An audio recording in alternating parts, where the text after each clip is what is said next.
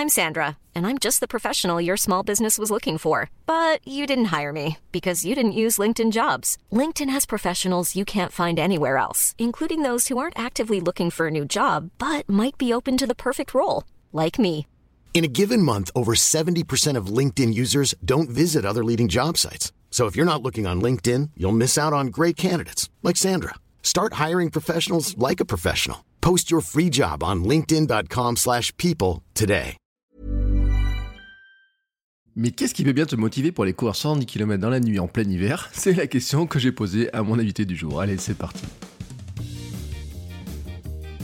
Bonjour, bonjour, c'est Bertrand, bienvenue dans Kilomètre 42, le podcast dans lequel je vous parle de course à pied, de lifestyle sportif, de trail aussi, de tout le running sous toutes ses formes, hein, mais qui va plus loin, hein, c'est vraiment comment nous nous sentons bien dans notre corps, dans nos baskets, dans notre tête, comment nous retrouvons aussi la ligne, les formes, comment nous retrouvons des objectifs, comment parfois nous changeons de vie, comment nous évoluons grâce à la course à pied, grâce au sport, grâce au mouvement. hein. C'est vraiment le, ce que j'ai découvert moi grâce à la course à pied, et vous savez hein, que j'apprécie particulièrement de parler de ces sujets-là.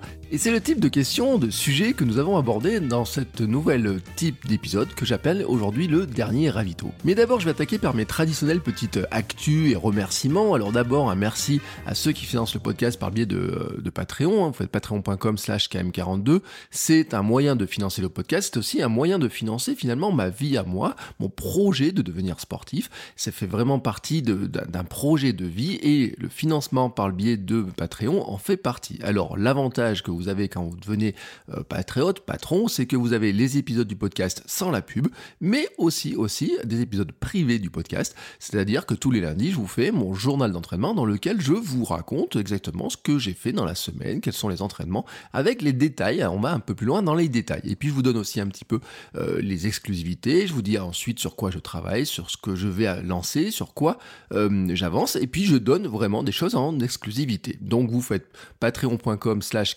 km42 et vous avez la page qui vous explique tout ça. À partir de 1 dollar, parce que c'est en dollars encore pour l'instant, euh, par épisode, bah, vous avez accès à ce nouveau monde, à cette euh, nouvel aspect de kilomètre 42. Je vais aussi bien sûr remercier ben, ceux qui laissent des commentaires sur Apple Podcast. Je vous remercie, notamment aujourd'hui je vais remercier Jules Balt qui a laissé un commentaire en disant très bon podcast avec des sujets très intéressants et diversifiés. J'ai toujours du plaisir à l'écouter. Merci beaucoup à toi, Jules Balt, euh, pour ton commentaire, et merci à tous ceux qui laissent des commentaires, et merci aussi à ceux qui font des dédicaces, euh, notamment sur euh, Instagram, parce que vous savez que c'est un des moyens qui permet aussi de faire connaître le podcast, c'est de faire une petite dédicace. Alors le principe, il est simple, hein, c'est que quand vous écoutez le podcast, que vous soyez en voiture, en train de courir, que vous soyez à la maison, que vous soyez sur votre terrasse, que vous soyez sur les chemins, que vous soyez sur une piste, où que vous soyez, quand vous écoutez le podcast ou quand vous allez courir, bah, ce que vous faites, c'est que vous me faites une petite photo, une petite story, et vous m'envoyez ça euh, tout simplement par le biais des stories. hein. vous me taguez at Bertrand Soulier, vous mettez le hashtag euh, KM42 podcast, tout simplement sur vos stories, et moi je repartage ça, comme ça on montre à tout le monde comment on court, comment on prend plaisir à, euh, courir. hein. c'est un petit peu notre aspect communautaire comme ça qui se développe, et en fait on, véhicule hein, notre bonheur de courir, notre bien-être de courir, notre volonté comme ça de parcourir les chemins, les routes et les pistes euh, pour aller trouver euh, je ne sais quoi. Je ne sais quoi. C'est un petit peu le sujet, vous voyez, de cette euh, nouvelle série d'épisodes que j'appelle donc le dernier ravito. Et le dernier ravito, vous savez, c'est exactement quand vous avez vécu des courses, si vous avez participé à des courses, vous savez, vous arrivez à la fin de la course, il y a toujours, alors on aurait pu appeler ça la dernière bière, on aurait pu appeler ça la bière après la- l'arrivée, on aurait pu appeler ça plein de noms, mais je voulais pas un nom, vous voyez, qui soit chargé euh, avec un terme d'alcool ou quoi que ce soit, parce que moi, par exemple, je bois pas vraiment beaucoup d'alcool après, donc ça peut marcher aussi si vous buvez des bulles, si vous buvez une boisson d'effort. Mais vous savez, c'est ce moment qui, après la course, après l'arrivée, comme ça, tout le monde est détendu, tout le monde est arrivé. Alors certains sont plus fatigués que d'autres, certains sont arrivés longtemps après les autres, mais vous savez, nous sommes tous réunis comme ça, après la ligne d'arrivée, et on boit un petit coup, on mange un petit coup, on prend un bout de banane, un bout de chocolat, euh, des fois il y a du fromage, des fois il y a des petits tucs, il y a des choses comme ça qui sont sur la table, et euh, comme ça on discute avec des gens que des fois on, croise régulièrement, puis des fois des gens qu'on ne connaît pas du tout, et on se met à refaire le monde du running. Alors comment s'est passée ta course? Ah t'as fait ça Ah ben tiens cette course elle me rappelait ça, elle me rappelait cet événement là, elle me rappelait là. Ah mais dis donc au fait, euh, t'es de telle région, t'as fait ça, t'as fait cette course là, tu l'as déjà faite, mais pourquoi t'as fait cette course là Et pourquoi t'es allé courir la Saint-Élion, là 70 km comme ça dans la nuit? Qu'est-ce qui t'a pris? Voyez tout ces genres de discussions que on peut avoir comme ça après les courses, eh ben j'ai envie de reproduire cette ambiance là. Alors Moi, j'ai pas sorti les cacahuètes, les tucs, euh, petit, la petite bière ou quoi que ce soit, parce qu'on a fait ça à distance. Mais j'ai invité Thibaut hein, à venir discuter de ça avec moi. Donc, on a discuté de running. Alors Thibaut, vous le connaissez peut-être pas, vous pouvez le connaître si vous suivez son compte Instagram, je vous mets les liens dans les notes de l'épisode, mais en fait Thibaut, bah, on a un profil qui se ressemble un petit peu, hein. alors sauf que lui il s'est mis à courir des plus grandes distances et que j'ai l'impression qu'il veut toujours allonger les distances, on en a parlé dans l'épisode, euh, on court à peu près la même vitesse, euh, il a fait du marathon, mais il a fait aussi des courses comme la Saint-Élion, il fait du trail avec de, dénivelé, etc. Et en fait on a discuté de tous ces aspects-là, euh, comment il s'entraîne, comment il court, quel est son parcours, pourquoi il court, qu'est-ce qu'il recherche dans la course à pied, qu'est-ce que ça lui apporte, euh, comment il s'entraîne, est-ce qu'il s'entraîne en club, est-ce qu'il s'entraîne tout seul, comment il fait, comment il s'organise, euh, il est papa, il, est, il, a un travail, etc. Donc c'est vraiment la discussion que nous avons comme ça là entre coureurs à l'arrivée d'une course. On discute un petit peu de tout et de rien, mais euh, tout autour de la course à pied. Et donc on va découvrir par le biais de ces rubriques, hein, j'ai d'autres invités comme ça en tête, bah, tout simplement les pratiques des autres, hein, de voir un petit peu comment les uns les autres on peut s'inspirer pour progresser, pour avoir des bonnes idées, pour se dire bah tiens finalement ce qui me semblait peut-être impossible à faire, parce que par exemple, peut-être que courir la Saint-Élion vous semble quelque chose d'impossible, vous dites peut-être il faut des heures d'entraînement, des centaines d'heures d'entraînement, etc., qu'il faut euh, courir cinq fois par semaine pour arriver à le faire, ben en fait, euh, vous allez voir par exemple avec euh, Thibaut, l'exemple de Thibaut, que quelque part, il n'a pas un volume d'entraînement qui est extraordinaire, mais il va nous expliquer finalement comment il compense, quelles sont les ressources qu'il va chercher, comment il va les chercher, et justement pourquoi la course à pied lui permet de faire certaines choses, pourquoi il va les chercher dans la course à pied et c'est vraiment un épisode que j'ai pris un grand plaisir à, enregistrer. D'une part parce qu'avec Thibaut, on échange très régulièrement par le biais d'Instagram et donc on discute régulièrement, etc.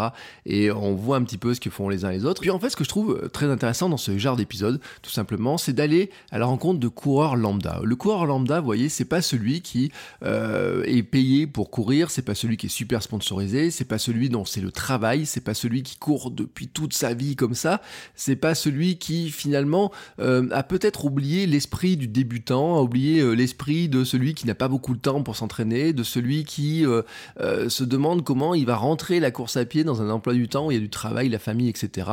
Et en fait, c'est le coureur en lambda, bah, c'est nous tous, c'est nous tous, et nous sommes tous réunis dans cet univers. Et c'est pour ça que je veux faire des épisodes justement avec vous tous. Donc voilà, on inaugure la série avec Thibaut. Je vous laisse écouter maintenant cet épisode et je vous dis à la semaine prochaine pour un nouvel épisode avec de nouveaux conseils, de nouveaux invités. Salut Thibaut, comment vas-tu? Salut Bertrand, ça va bien et toi? Ça va très bien. Alors, on va appeler cette rubrique, t'inaugures une nouvelle rubrique, on n'a pas trouvé de nom encore, on va appeler ça le petit verre de récup après la course, c'est-à-dire que quand on refait un petit peu le monde, alors... Bon, on fait pas le, monde après une course parce que il n'y a pas de course en ce moment. Hein. On enregistre, nous sommes le 25 juin. Je sais pas où tu en es toi dans la, la course, le confinement, comment tu as géré tout ça? Bah écoute, tu l'as, tu l'as bien dit là, c'est une vraie année blanche. Euh, cette année, j'ai eu un dossard. Euh, j'ai fait le trail de Cognac, euh, oui parce que je suis originaire de Bordeaux, donc c'est pas très très loin. Donc ça a été mon seul dossard officiel cette année. et effectivement, j'ai eu beaucoup de dossards annulés. on aura peut-être l'occasion d'en reparler, mais Berlin notamment, qui me tenait très à cœur, le marathon du Médoc également. Euh, et le Grand Trail de la vallée d'Osso que je fais chaque année. Donc c'est trois gros, trois, trois grosses courses qui sont annulées. Donc j'essaie de me projeter là sur euh, sur la fin d'année, peut-être avec un dossard euh, près de Carcassonne.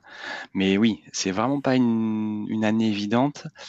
Et par rapport au confinement, alors moi j'ai fait le choix de respecter la règle et de courir avec ce qui nous était autorisé, à savoir la petite heure dans un rayon serré de, de, de, chez nous, voilà. Mais mmh. pour essayer de m'entretenir sans, sans rien faire de particulier, mais vraiment juste pour, pour garder, garder le rythme. Et puis l'envie était là, donc j'avais aussi besoin de me vider la tête. le confinement n'a pas été une période facile, et du coup voilà, j'en ai profité pour, pour m'entretenir. Alors, ce qui est amusant, c'est que euh, je t'avais lancé la première invitation. En fait, c'est la troisième fois qu'on essaie d'enregistrer, mais comme quoi. Euh, alors, la première fois, il y avait une gastro du côté de ma fille et de toute la famille, puis la deuxième fois, et l'autre fois, je me rappelle plus ce que c'était. Et alors, à ce moment-là, tu étais dans des préparations de courses très diverses et variées. C'est ce qui était super intéressant parce que si on, si cette année c'est une année blanche, l'an dernier, moi, j'ai l'impression que tu as cumulé un nombre de kilomètres qui est quand même assez impressionnant. Alors, je sais pas si tu as une statistique, on va dire, on va pas chercher au kilomètre près, mais pour donner un ordre d'idée à peu près, quoi. Combien t'as fait de courses, combien t'as fait de kilomètres environ, et, donne-nous un petit peu le, les courses que tu as pu faire l'an dernier. Alors en fait, ce qui est paradoxal dans ma pratique, c'est que je fais effectivement beaucoup de courses. Généralement, j'accroche pas mal de dossards sur une année, mais j'ai pas un kilométrage extrêmement élevé en termes d'entraînement.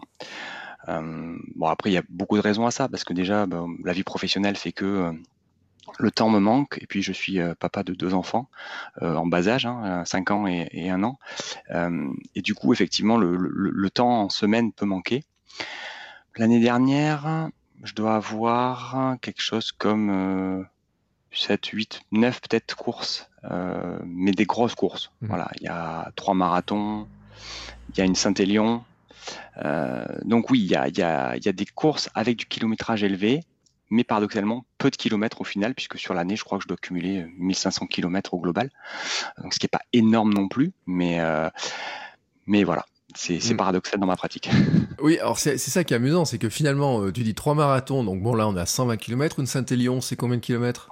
76. 76, donc on a 200 km. Sur les 1500, déjà, ces quatre épreuves en représentent euh, une bonne partie. Alors 1500, c'est plus faible que ce que j'ai fait moi, alors que moi, j'ai pas fait beaucoup de courses, mais je fais plus d'entraînement, parce que moi, j'ai les séances d'entraînement club, etc. Donc c'est là où c'est intéressant, on a tous nos pratiques, on a tous nos habitudes, et effectivement, tu le dis, avec en plus, avec deux enfants, le boulot, etc., on n'arrive pas toujours à placer les choses. Mais ce qui était, ce qui j'ai trouvé ça euh, quand même euh, assez marrant. Tu vois, alors, comment on se lance dans un truc genre la Saint-Élion, tu vois, parce que moi, vu comme ça, tu vois, c'est pas la genre de course qui m'attire. Qu'est-ce qui fait que tu as voulu faire la Saint-Élion, par exemple? Hmm. C'est une bonne question. Euh, en fait, j'ai commencé la course à pied par, euh, comme tout le monde, un, 10 km. Euh, puis on est venu rapidement au semi-marathon. Et après le semi-marathon, ça suffisait toujours pas. Et tu sais, c'est une sorte d'engrenage. Mm. Euh, ah tiens, est-ce qu'on peut pas aller euh, allonger un peu la distance et pourquoi pas un marathon? Donc le premier que j'ai fait c'est Bordeaux, euh, puis Paris, et ensuite on se dit bon ben voilà on a fait le marathon, mais qu'est-ce qu'il y a après? Et bien après il y a la course de l'Archange au Mont Saint-Michel, il y a 55 km. Et après ça, qu'est-ce qu'il y a? Tu vois? Et à chaque fois, c'est Qu'est-ce que je peux faire de plus Qu'est-ce que je peux faire de plus Comment mon, mon, corps va réagir à des distances toujours plus élevées euh, Et alors effectivement, la Saint-Élion, ça a été, euh, bah, en fait, c'est un trail qui est mythique. Quand, quand, tu fais du trail, euh, à un moment donné, tu te poses la question de est-ce que je n'irai pas me frotter aux éléments de la Saint-Élion, puisqu'au final, la Saint-Élion, c'est assez particulier. C'est pas vraiment le kilométrage qui pose souci. C'est plus les conditions climatiques qui sont dantesques. Et cette année a été une véritable Saint-Élion dans ces conditions extrêmement compliqué. Euh, et du coup, post-Saint-Élion, se pose la question de et après la Saint-Élion, qu'est-ce qu'on fait? Quand on a fait 76 km Est-ce qu'on n'irait mm. pas euh, toucher euh, le 100 km Et c'est la réflexion que j'ai en ce moment, puisque le Carcassonne, comme je te disais en préambule, ce serait un 101 km avec une nuit du coup globale sur place. Oui, alors là, on touche. Donc tu vois, chez moi, en fait, c'est la surenchère. Ouais, ouais, on touche d'autres, d'autres distances. Hein. Moi, j'ai quelqu'un au club qui a fait euh, du 140 ou du 170 km l'an dernier. Euh, avec une nuit, on a, on a été surpris, ils l'ont fait relativement vite, cette histoire-là. Euh, parce qu'on est finalement, euh, il y a des... Euh, à notre niveau, on en parlera hein, sur les histoires de vitesse, etc. Mais c'est vrai que ça paraît des distances qui sont... La Saint-Élion, combien de temps tu mets pour la faire? Alors moi, j'ai mis 11h40. 11h40. Euh, et c'est effectivement les conditions. Alors, euh, moi, je suis en Auvergne, donc euh, les conditions, Saint-Étienne, c'est pas très loin de la maison, c'est une heure de route. Euh, non, une heure et demie, on va dire. Euh, donc, on n'est pas loin. Vraiment, on n'est pas loin. Donc, je vois très bien les conditions. Puis l'an dernier, c'est vrai qu'il y avait, il y a toujours le froid parce que c'est, bah, c'est l'hiver, c'est le début de l'hiver qui arrive, ou en tout cas la fin de l'automne. de nuit, les, moi, enfin, c'est vrai que sur sur cette genre de course, et je connais beaucoup de gens qui l'ont fait, et c'est vrai que ça fait partie des courses mythiques. Mais je me dis, dans les courses mythiques, il y en avait d'autres. Tu vois, enfin, euh, pourquoi les prendre celles de nuit? Tu vois rien, tu sais que tu vas te cailler, que ça va être boueux. Enfin, il y, avait pas un truc plus sympa dans ton coin qui était aussi mythique? Écoute, j'ai pas de réponse à ça. Euh, j'ai pas de réponse à ça, mais je t'avoue qu'il y a un côté euh, challenge qui, est intéressant. C'est voilà, de, quoi je suis capable, qu'est-ce que qu'est-ce que j'ai envie de me prouver à moi-même, euh, comment je peux réagir dans ce genre de, situation. Voilà, je crois que c'est un moteur chez moi au niveau de la course à pied. Euh, et d'ailleurs, euh, voilà, le paradoxe du peu d'entraînement avec ce genre de course-là, il est là aussi. C'est c'est se prouver à soi-même qu'on est capable de faire ce genre de choses. Et pour autant, on, néglige entre guillemets le volume à l'entraînement j'ai toujours été euh, câblé comme ça, je, je, fonctionne comme ça et, je cours beaucoup avec mon frère qui euh, euh, est un peu pareil. on est un petit peu là-dedans aussi. Et, et, et pour, pour schématiser ça aussi, j'ai jamais fait de vrai prépa, tu vois. Mmh. Par exemple, quand je fais mon premier marathon à Bordeaux, euh, alors je sais, pour t'écouter régulièrement, euh, je sais que toi tu voilà, tu, tu, es, sérieux dans tes préparations, tu as, fait ça vraiment de manière sérieuse. Moi, une prépa 12 semaines, j'en ai jamais fait. Euh, je suis allé courir quand j'en avais envie, je suis allé alors je fais partie d'un club comme toi mmh. qui m'amène aussi de la régularité, mais pour autant, j'ai jamais calé mes séances sur une prépa de marathon. Et pour autant, ça s'est toujours très bien passé. Donc je touche du bois pour que ça continue à bien se passer. mais mais ouais, dans mon fonctionnement à moi et du rapport que j'ai avec la course à pied, j'ai encore du mal à structurer ma pratique. Euh, et pour autant, je m'empêche pas de faire des courses euh, de plus en plus compliquées. D'accord. Depuis combien d'années tu cours en fait? Hum, Alors moi, j'ai un passé de handballeur. Hein, ça fait, euh, j'ai fait 10 ans, un peu plus même, 12 ans de handball. et ensuite, je suis venu à la course à pied. Ça doit faire, je dirais, 7, 7 ans que je fais de la course à pied maintenant, mmh. de manière relativement régulière. D'accord. Ouais, bon, après, le handball, c'est un terrain qui est quand même euh, assez petit. Tu cavales beaucoup, mais euh, là, d'un coup, tu passes sur des distances, 70 euh, bornes, etc. C'est, enfin, j'ai envie de dire, ça, enfin, ça ressemble pas, en fait, à des, des deux sports où tu les mêmes qualités, en fait. Enfin, après, je peux me tromper. Non, non, t'as raison. Euh, t'as raison. On est sur un effort violent au handball avec des, accélérations rapides, avec un cardio qui va monter très vite. Moi, effectivement, de ce que je vois de mon corps, en tout cas de, ce que j'ai, des sensations que j'ai, je suis plus câblé pour le long. Euh, je, suis très mal à l'aise sur un 10 km. D'ailleurs, j'ai pas des temps euh, exceptionnels sur 10. Euh, mais par contre, je suis en capacité de résister assez longtemps à l'effort. et du coup, c'est vrai que c'est un peu paradoxal aussi par rapport au handball, où j'étais pas, j'avais un bon niveau, hein, j'étais pas, voilà, j'étais loin d'être mauvais, mais la course à pied sur le long me correspond beaucoup plus. Oui, alors c'est ce que j'allais te dire d'ailleurs, euh, tu as commencé à dire que t'es pas allé sur un 10 km. Est-ce que tu as des distances, puisque comme tu as fait à peu près toutes les distances euh, bah, jusqu'à 76, hein, après on en reparlera quand tu auras fait 100, mais est-ce que tu as une distance sur laquelle tu te sens plus à l'aise ou tu as, senti, euh, tu dis ça c'est vraiment un truc qui me où je me sens le mieux, tu vois. Il y en a, parce que c'est une discussion l'autre jour que j'ai écouté et tout. Il y, a, des gens, par exemple, qui disent mon truc à moi, c'est ce qu'on disait avec Cécile Bertin, disait euh, le marathon, c'est ma distance, par exemple, ou au-dessus, tu vois. Est-ce que toi, tu as une distance où tu, finalement, tu te dis, ah, là, vraiment, c'est là où je me sens le mieux? Alors, une chose est sûre, le cours, c'est pas pour moi. Euh, en tout cas, je me sens pas forcément. Pourtant, avec le club, on en fait. Hein. On fait des 10 pour avoir quand même des temps de référence pour essayer de travailler un petit peu. Euh, mais le 10, c'est pas là où je suis le plus à l'aise j'avoue que le, semi-marathon, c'est une distance qui est relativement agréable parce que c'est pas trop long, mais c'est quand même assez long et tu peux quand même envoyer. Euh, voilà, donc il y a ce rapport-là entre euh, distance-vitesse qui me plaît bien sur le semi, euh, mais j'avoue que le marathon, ça reste quand même une distance que j'aime beaucoup. et si ça peut être un marathon en version trail, c'est encore mieux. Parce que j'ai fait le marathon d'effort, par exemple, qui est dans le Périgord. Voilà, c'était fantastique. C'est 42 km, mais euh, en mode trail. Et c'est vraiment que là, tu, peux vraiment kiffer euh, avec une distance qui est très appréciable et un environnement qui est très appréciable. Ouais, et c'est vrai que, euh, alors en plus cette histoire entre le trail et la route, hein, c'est vraiment très différent parce que sur le trail, je sais pas comment il faisait de dénivelé ton, ton trail à peu près là dans le Périgord, on était à 3000, 3500. Voilà. Donc, on n'a pas du tout la même relation, en fait, au chronomètre, notamment à la vitesse. On gère plus du tout les choses de la même manière, euh, puisque euh, sur route, on a une tendance à se dire, bon, il faut que je cours à telle vitesse. Et euh, sur trail, on a une tendance à dire, faut que j'arrive. Je sais pas comment tu vois. Comment tu vois la différence moi, sur, sur, je te raconter une anecdote parce que sur trail, pour mon premier trail, c'était une ancienne collègue qui me dit Écoute, moi, je regarde pas ma vitesse, je suis autour de 9 km heure. D'accord. Et elle me dit, euh, quand ça monte, on marche. Quand c'est plat, on court, et quand ça descend, eh ben on fait comme on peut. Alors, je sais pas toi comment tu vois les choses. Oui, c'est un peu ça, c'est un peu ça effectivement. Euh, moi, c'est pareil. En fait, j'ai rarement de, temps de référence sur les trails sur lesquels on va s'engager. Euh, un, 42 km dans le Périgord avec 3600 dénivelés positifs, je pars sans aucune appréhension de quel temps je vais faire. Donc effectivement, ça change vachement le, rapport que j'ai avec euh, avec la course, parce qu'au final, euh, on va plus s'écouter les sensations. Si on est dans le dur, on va plus marcher. Si on est bien, on va essayer de plus trottiner dans les montées. Donc effectivement, là, on va vraiment avoir un, moment d'adaptation. Alors que parallèlement à ça, si tu te lances sur un marathon euh, comme Bordeaux ou Paris, bah, tu sais que tu as un temps que tu veux atteindre, en tout cas tu t'es mis un objectif 4h30, 4h40, que sais-je, 3h40 même. Et du coup, bah là, pour le coup, tu vas te mettre une allure que tu vas garder tout du long. Et c'est là aussi où la difficulté va arriver, c'est que bah, tu vas te mettre dans le dur parce que ton allure, tu dois la conserver.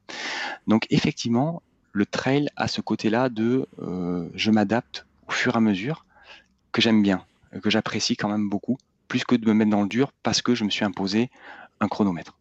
Mmh. Et je crois que c'est une relation qui est différente. Hein. C'est vrai que euh, il y a des gens qui aiment pas du tout le chemin. Euh, moi, je, je, sais pas comment c'est au club, toi, si euh, si vous avez des, des, des, mélanges comme ça, des, des pratiques. Euh, nous, au club, on a des gens qui sont des purs routards, j'ai envie de dire, qui font beaucoup de routes, d'autres qui font que du trail. on avait même des qui étaient très très très bons trail. On en a qui font un peu des deux, tu vois, mais des, des choses comme ça. Et mais il y en a qui adorent, tu vois, ce chrono, qui une fois qu'ils sont réglés dessus, t'as l'impression qu'ils peuvent partir pour 42 bornes sans rien regarder. c'est une discussion que j'avais quelqu'un qui devait faire Albi avec moi. Bio, mais moi, de toute façon, une fois que je suis lancé, je ne regarde plus. Et c'est vrai qu'il est lancé, lancé, lancé. Mais par contre, on le voit très peu sur les chemins. Et euh, on a l'impression quand même que c'est des pratiques qui sont un petit peu différentes dans l'approche des choses. Hmm. Oui, oui, tu as raison. Et dans le club, on pourrait même rajouter une autre catégorie de coureurs qui sont les pistards. Euh, puisque nous, on a aussi des personnes qui viennent euh, vraiment de l'athlé pur, euh, du 400 et voilà. Et donc du coup, ces personnes-là adorent la piste. Alors mmh. nous, le mercredi, on a une séance de fractionné qu'on fait sur piste, et là pour eux, c'est leur terrain de jeu, c'est le paradis. Moi, c'est pas quelque chose que j'apprécie particulièrement. Pour autant, euh, j'avoue que le mercredi, j'apprécie quand même ma séance de piste parce que je sais qu'on y travaille beaucoup. Mmh. Euh, on capitalise énormément sur ce genre de séance. Euh, et ça vient diversifier la pratique. Et c'est ça aussi qui me caractérise, c'est que je touche à tout euh, en termes de, de, course à pied, et c'est aussi ça que j'apprécie. Le mercredi, je suis sur la piste, le vendredi, je suis sur les chemins, et pour autant, j'irai faire Berlin en marathon, euh, qui est un marathon bitume euh, avec un temps de référence qui, j'espère, là-bas sera bon. Mais, mais voilà, c'est aussi ça qui me caractérise dans la course à pied, c'est que je fais pas de choix. Euh, je mm. fais pas de choix et je prends ce qui vient au fur et à mesure. Euh, et je prends la, la, pratique dans sa globalité. Et je trouve c'est ça qui est intéressant aussi dans la course à pied, c'est que euh, on court, mais on court sur euh, de manière différente sur, sur plein d'aspects.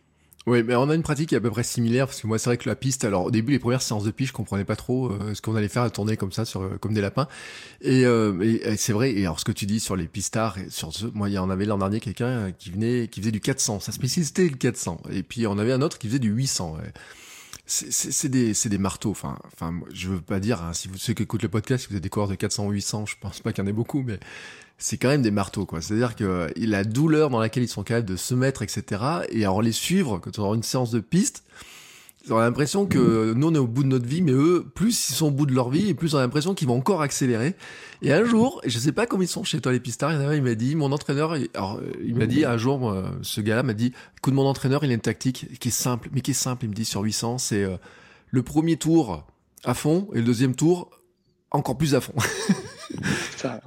C'est ça. Et en plus, ce qui est, ce qui est encore plus, ce qui est encore plus marrant, c'est quand tu en parles avec ton entourage, quand tu dis que tu as fait la Saint-Élion, on te dit, oh, mais de coup, tu es, tu es capable de, voilà, de résister à des douleurs euh, euh, hyper longtemps et tout ça. Et voilà. Mais tu dis oui, mais bon, vous savez, euh, ceux qui font du 400, ils sont encore plus fous que moi parce qu'ils se mettent minables sur une sur une période qui est encore plus. Enfin, vraiment, c'est ça qui est intéressant aussi, c'est que dans cette pratique-là, tu, tu, peux te faire mal, mais sur n'importe quelle distance. Mmh. et, et c'est vrai qu'avec le club, on s'est amusé, tu vois, à, à faire pendant post-confinement des, des 2 km à fond ou quoi pour voir un petit peu, pour se jauger après le confinement et, c'est une horreur, quoi. C'est une horreur. Ce genre de distance-là, c'est extrêmement douloureux et je me revois à la Saint-Élion parfois même souffrir moins que sur un 2 km euh, par chez moi. Donc c'est mm. ça aussi qui est très très intéressant. Ouais, et c'est vrai que ce que les gens, parce que souvent en fait, euh, et moi c'est un truc, tu vois, c'est une question que je vais poser à tous ceux que je vais inviter maintenant sur le podcast, c'est ces histoires de distance de prédilection et même par à quelle distance faudrait commencer. Et on a l'impression qu'on va se dire oui, je vais faire un 10 km parce que c'est une distance qui semble accessible, et qui est vrai, qui est accessible hein, en distance, etc. Mais en fait, c'est ce que j'avais vu dans les stats, c'est l'une des distances où il y a le plus de défaillance. Parce qu'à 5 km, bon, tu te mets, euh, t'es mal, il te reste un km ou deux, bon, ça, ça le fait, quoi. Mais à 10 km, à partir du 3, déjà, ça pique fort, quoi.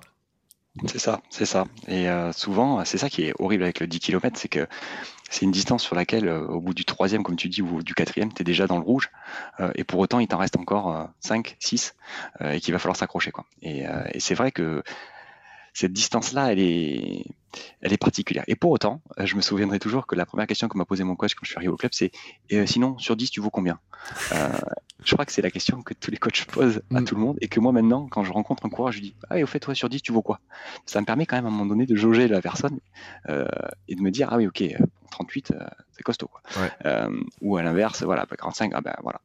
Et c'est vrai que cette question-là, elle est marrante et on la pose à chaque fois que quelqu'un arrive au club pour pouvoir jauger. Et je trouve que le 10, c'est parlant quand même. C'est une distance qui est hmm. qui trompe pas. Ouais, alors sur 10, tu vois quoi? Exactement.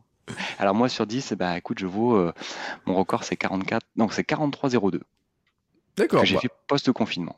Oh bah t'es plus rapide que moi, mais moi ça fait très longtemps que je n'ai pas fait de 10. Euh, j'ai quelqu'un du club qui m'a jour me dit ouais mais toi tu descends dessous des 40 en 10. J'ai regardé, je vais attends, attends, c'est le club de ceux des vrais coureurs qui sont en dessous des 40, etc. Et il y en a une discussion un jour, l'entraîneur qui disait il disait, alors, au début, on s'est dit on descend en dessous des 40, et puis en dessous des 38, et 37, et 36. Mais le problème, c'est qu'en vieillissant, ça devient de plus en plus compliqué. Et nous, on a quelqu'un au club qui est à 32, tu vois, quelque chose comme ça. Et c'est vraiment un monde d'écart, quoi. C'est-à-dire qu'on a l'impression qu'on fait, qu'on court pas du tout les mêmes choses, et il est à 32, hein. c'est-à-dire que encore au-dessus, il y en a qui sont encore plus rapides, largement plus rapides que ça. On n'a pas l'impression qu'on court de la même manière. Ouais, c'est sûr, c'est sûr, c'est incroyable. Et, je me dis, moi aussi, on me le dit souvent, on me dit, écoute, elle a les capacités de descendre en dessous des 40. J'y mets déjà, en 43, déjà dans l'état dans lequel j'ai terminé. Je me dis, mais pour aller chercher 3 minutes, 3 minutes, c'est énorme. C'est énorme. Ça demanderait, et là pour le coup, tu vois, c'est là où ça, demanderait une prépa spécifique, vraiment concentrer une saison là-dessus. Et ça, je sais pas faire. Parce que le moindre dossard qui va tomber, mon frère va m'appeler, va me dire, hey, t'as vu, il y a ce petit, ce petit trait qui a l'air sympa, là, ça te dit pas de t'engager? Ok. Mais ça veut dire que du coup, je serai jamais capable de garantir une prépa ou une année euh, sérieuse pour aller chercher un temps sur 10. Et puis, comme tu l'as dit, hein, l'âge passe aussi, hein, j'ai 36 ans. Euh, les, les, perfs, elles tombent, en tout cas sur des, courses rapides, elles tombent maintenant. Quoi. Mm. Dans quelques années, euh, il sera hors de question d'aller chercher moins de 40. Donc bon, écoute, je crois qu'il faut accepter de, rester à 43, ce qui me va très bien d'ailleurs. Euh, je suis très très content avec ça, il n'y a pas de problème par rapport à ça. Alors si je peux te rassurer quand même, j'ai quelques personnes au club qui, bon, qu'on est passé, hein, quand on fait de l'Ironman, même pour certains, etc., qui, quand on regarde leur temps sur 10, et sur euh, et sur 5 km, c'est euh, assez affolant. Hein. C'est-à-dire que c'est presque les plus rapides du club. Il y a des petits jeunes qui sont extrêmement rapides. Euh, donc euh, là, c'est mais tu vois, ils ont du mal à les suivre. Mais là, vraiment, non, non, ils arrivent à descendre extrêmement bas hein, en vitesse, ce qui est assez impressionnant d'ailleurs. et je crois qu'en fait, il y a une, tu vois, ces trois minutes, je crois que c'est aussi mental, je pense. qu'il y a quelque chose qui joue sur ce plan-là, en fait. Ah c'est sûr, c'est sûr. Et euh, effectivement, hein, quand tu commences à être dans le rouge au bout du cinquième, euh, je pense que tu as les capacités physiques encore de continuer. La preuve, hein, souvent, c'est ce qui se passe, mais c'est la tête qui va te jouer des tours. Euh, elle a juste envie de te dire, écoute, ralentis un peu, économise-toi. Et c'est là où il faut être très très fort. quoi. et la tête, en fait, au final, elle joue sur 10, mais elle va jouer sur semi et alors, marathon, n'en parlons même pas. approchant les 30 km, la tête va jouer un, un rôle prépondérant. Et après, si on fait le parler avec la Saint-Élion dont on parlait tout à l'heure, la tête, elle, joue tout le temps aussi parce que euh, ton corps te dit qu'il a froid, qu'il a froid, qu'il a froid et qu'il a envie de se mettre au chaud et de s'arrêter. Bon, ben là, il n'y a, pas de problème physique en soi, c'est vraiment que c'est la tête à un moment donné qui te joue des tours. Mmh. Oui, c'est euh, mais c'est des approches hein, qui sont différentes parce que c'est vrai que le euh, finalement on va pas chercher le même ressource non plus. Hein. C'est-à-dire que là sur la Saint-Élion, tu sais que tu pars pour des heures et des heures. Euh, sur un 10, tu sais que tu pars pour 40 minutes, mais, mais, à fond.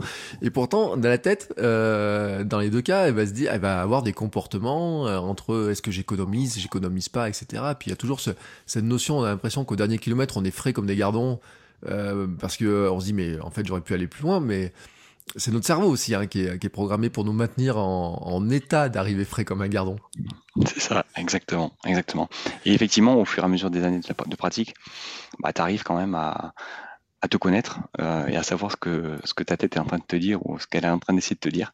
Euh, et c'est vrai que c'est là aussi où il y a un gros travail euh, de mental. Voilà. et j'avoue que aller chercher des courses de plus en plus longues, c'est aussi pour aller explorer cette partie mentale plus que physique en fait, parce que des pépins physiques j'en ai, j'en ai eu, et j'en aurai sûrement d'autres, mais, mais mentalement, à explorer un petit peu ce qui se passe en course, même de nuit, tu vois, la tête qui commence à, avoir envie de dormir, ou bon bref, c'est ça qui m'intéresse aussi dans la mmh. pratique. Dans le long en tout cas, il y a quelque chose qui, qui m'intéresse.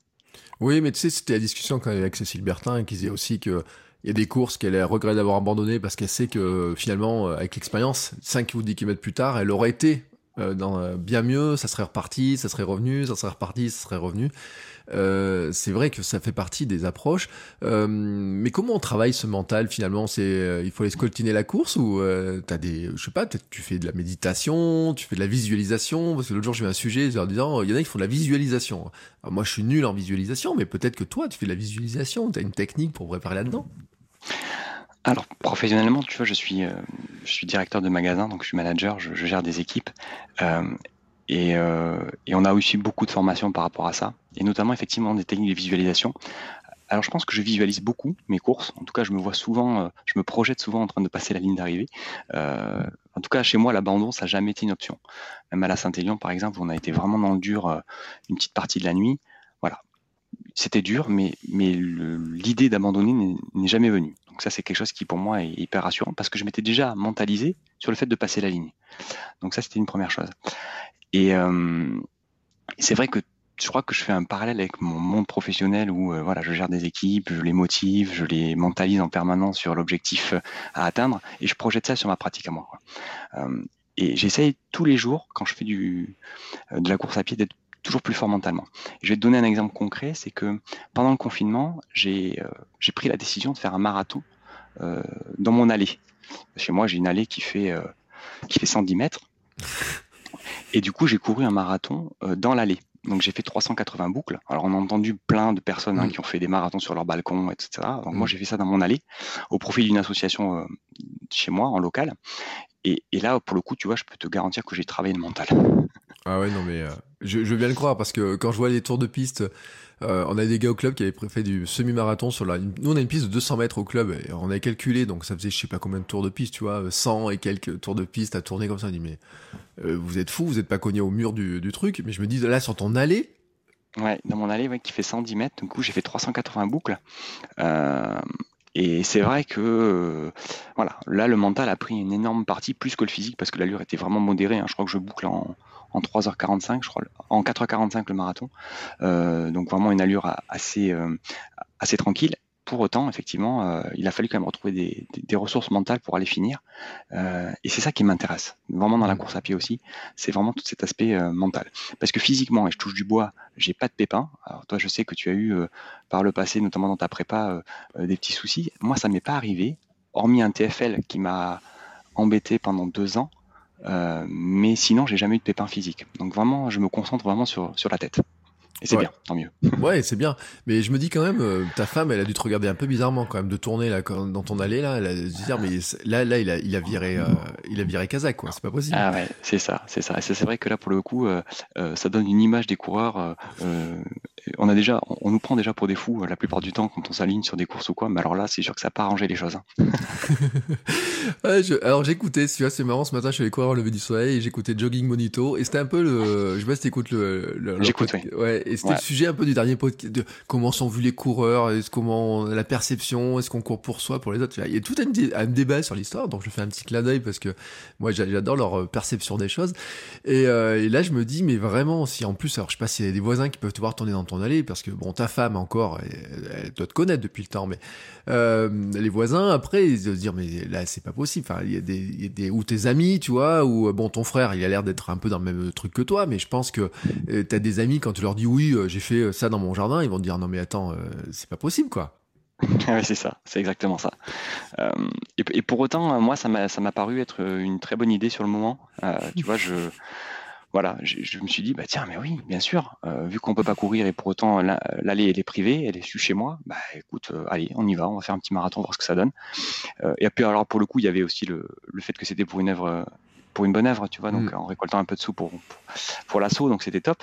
Mais mais c'est vrai que ouais, euh, ça aide pas euh, l'entourage à comprendre euh, des choix sportifs après quoi. C'est vrai que ça amène du débat, on va dire.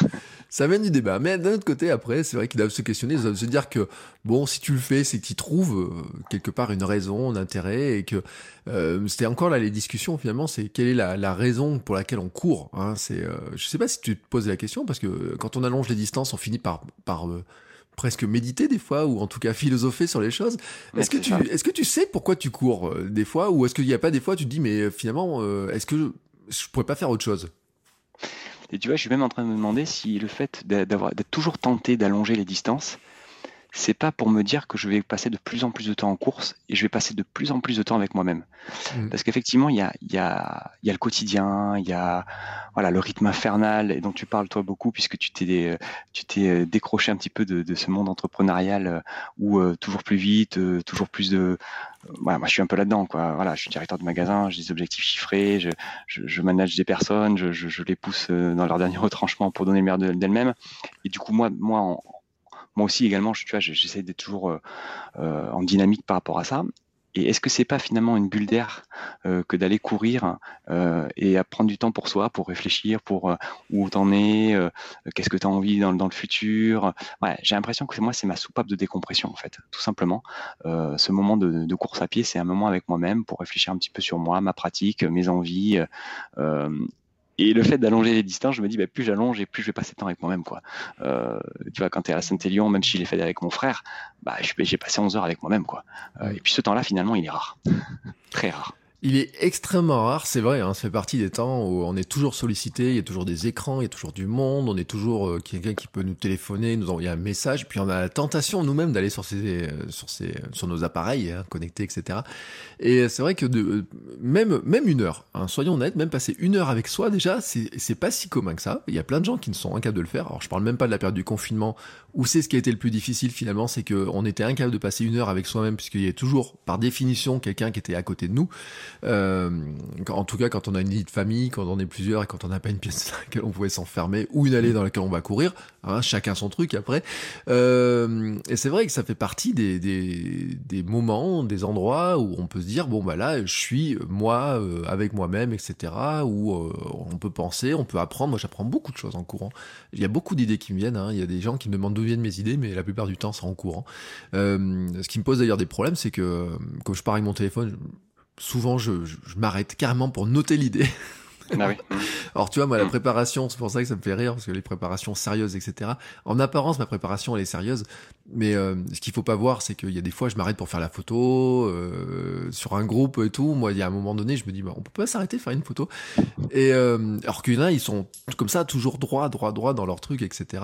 Et même sur des courses, et, et je pense que, je sais pas si tu avais vu la photo, j'ai fait une photo sur Instagram où au sommet d'une, bah, mon seul trail de l'année, là, au sommet de la montagne, je fais un selfie avec des gens, etc. Et les gens ils me regardent, ils me disent mais euh, vous avez une course? Mais je suis exactement comme toi. En fait, euh, euh, hormis quand on va se motiver sur un, une course dite chronométrée, on va aller mmh. chercher une performance. Effectivement, là, on, on va y aller et on va, on va tout donner. Pour autant, la plupart des trails que je fais, j'ai mon téléphone avec moi et je m'autorise bien entendu une pause, une photo, un selfie, un moment d'échange. Et c'est aussi ça que j'apprécie beaucoup dans la pratique du trail, euh, plus que de la, de la route, où tu es mm. vite rattrapé par ton chrono, c'est que tu peux aussi un peu prendre du temps pour, euh, pour en profiter. Quoi. Voilà. Mm. Euh, et je pense qu'on en a aussi besoin de, de ça. C'est pour ça que j'aime bien mixer les pratiques euh, de la perf, c'est clair, va dire à un pistard que tu t'es arrêté faire un selfie, il va pas comprendre, c'est clair. En tout cas, moi j'ai mes collègues de club, quand tu leur dis ça, ils font des bons.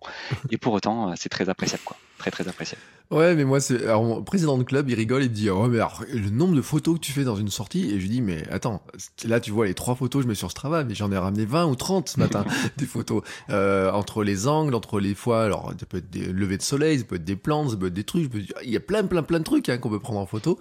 Et euh, un jour, j'ai fait une sortie avec des gens qui courent quand même assez bien, tu vois, une sortie trail. Et en fait, euh, ils avaient tous leur appareil photo sur eux, tu vois, des petits appareils photo, pas forcément des téléphones. Ça m'a vachement rassuré quand même ce jour-là. Je me suis dit, bah tiens, tu vois, je suis pas le seul. Et c'est vrai que autant sur euh, bon sur piste, c'est sûr qu'il s'arrête jamais faire un selfie, ça c'est un truc qui n'existe pas. sur 10 km, on n'a pas le temps, sur 5, on n'a pas le temps. Sur marathon, euh, moi je me rappelle au marathon de Paris quand même, j'ai vu beaucoup beaucoup de gens qui faisaient des photos, ils faisaient la vidéo, etc. Surtout à nos allures à nous, hein. me tire à dire ça, mon gars qui court le plus vite le marathon dans mon club, lui il sera pas dans cette optique-là, lui il parle le plus léger possible. Mais je pense c'est vrai que plus on allonge la distance et moins on a le ce chrono, cette pression du chrono qui est là en fait. Absolument. Absolument. Euh, alors moi pour Paris par exemple, tu vois, bon, j'avais pas fait de photo euh, parce que je voulais m'approcher des 3h45. Euh, donc il y avait cette, il y avait toujours cet objectif de temps quoi. Et il mm. était inconcevable pour moi du coup de m'arrêter. Et, pour autant, je pense qu'il y avait largement la place au final, parce que parfois rien que voilà, en étant dans le dur, on pourrait s'octroyer un petit moment pour, euh, pour repartir plus fort. Mais, euh, mais oui, par contre, effectivement, euh, c'est quelque chose que je vais faire après sur du trail, ouais, c'est sûr, c'est sûr et certain. Oui, Alors, tu vois, Carcassonne, si je me projette, mmh. 101 km, il y aura des moments, il y aura des moments de partage et des moments d'échange. Oui, puis en fait, c'est dommage aussi. C'est-à-dire, tu pars dans des endroits, alors après, tu peux te dire que tu as tout dans la tête. Mais c'est aussi sympa de garder quelques petites traces de ces, de ces moments-là, puisqu'il y a des, puis ça te fait, tu vois, on parle de visualisation aussi, finalement, de revoir la photo, te permet aussi de revivre des choses qui, que tu oublies, hein, parce que je pense que c'est une caractéristique de la course quand même, c'est qu'il y a des moments où tu oublies, enfin, quelques temps après, tu oublies. Hein, hum. Il y a des choses, euh, tu gardes des, des, éléments, il y a des choses que tu finis par oublier, et je pense que c'est intéressant aussi d'en garder une petite trace comme ça. Euh, alors, on a parlé un petit peu de ta philosophie, on comprend que euh, finalement, on se ressemble un peu sur notre manière de courir, etc.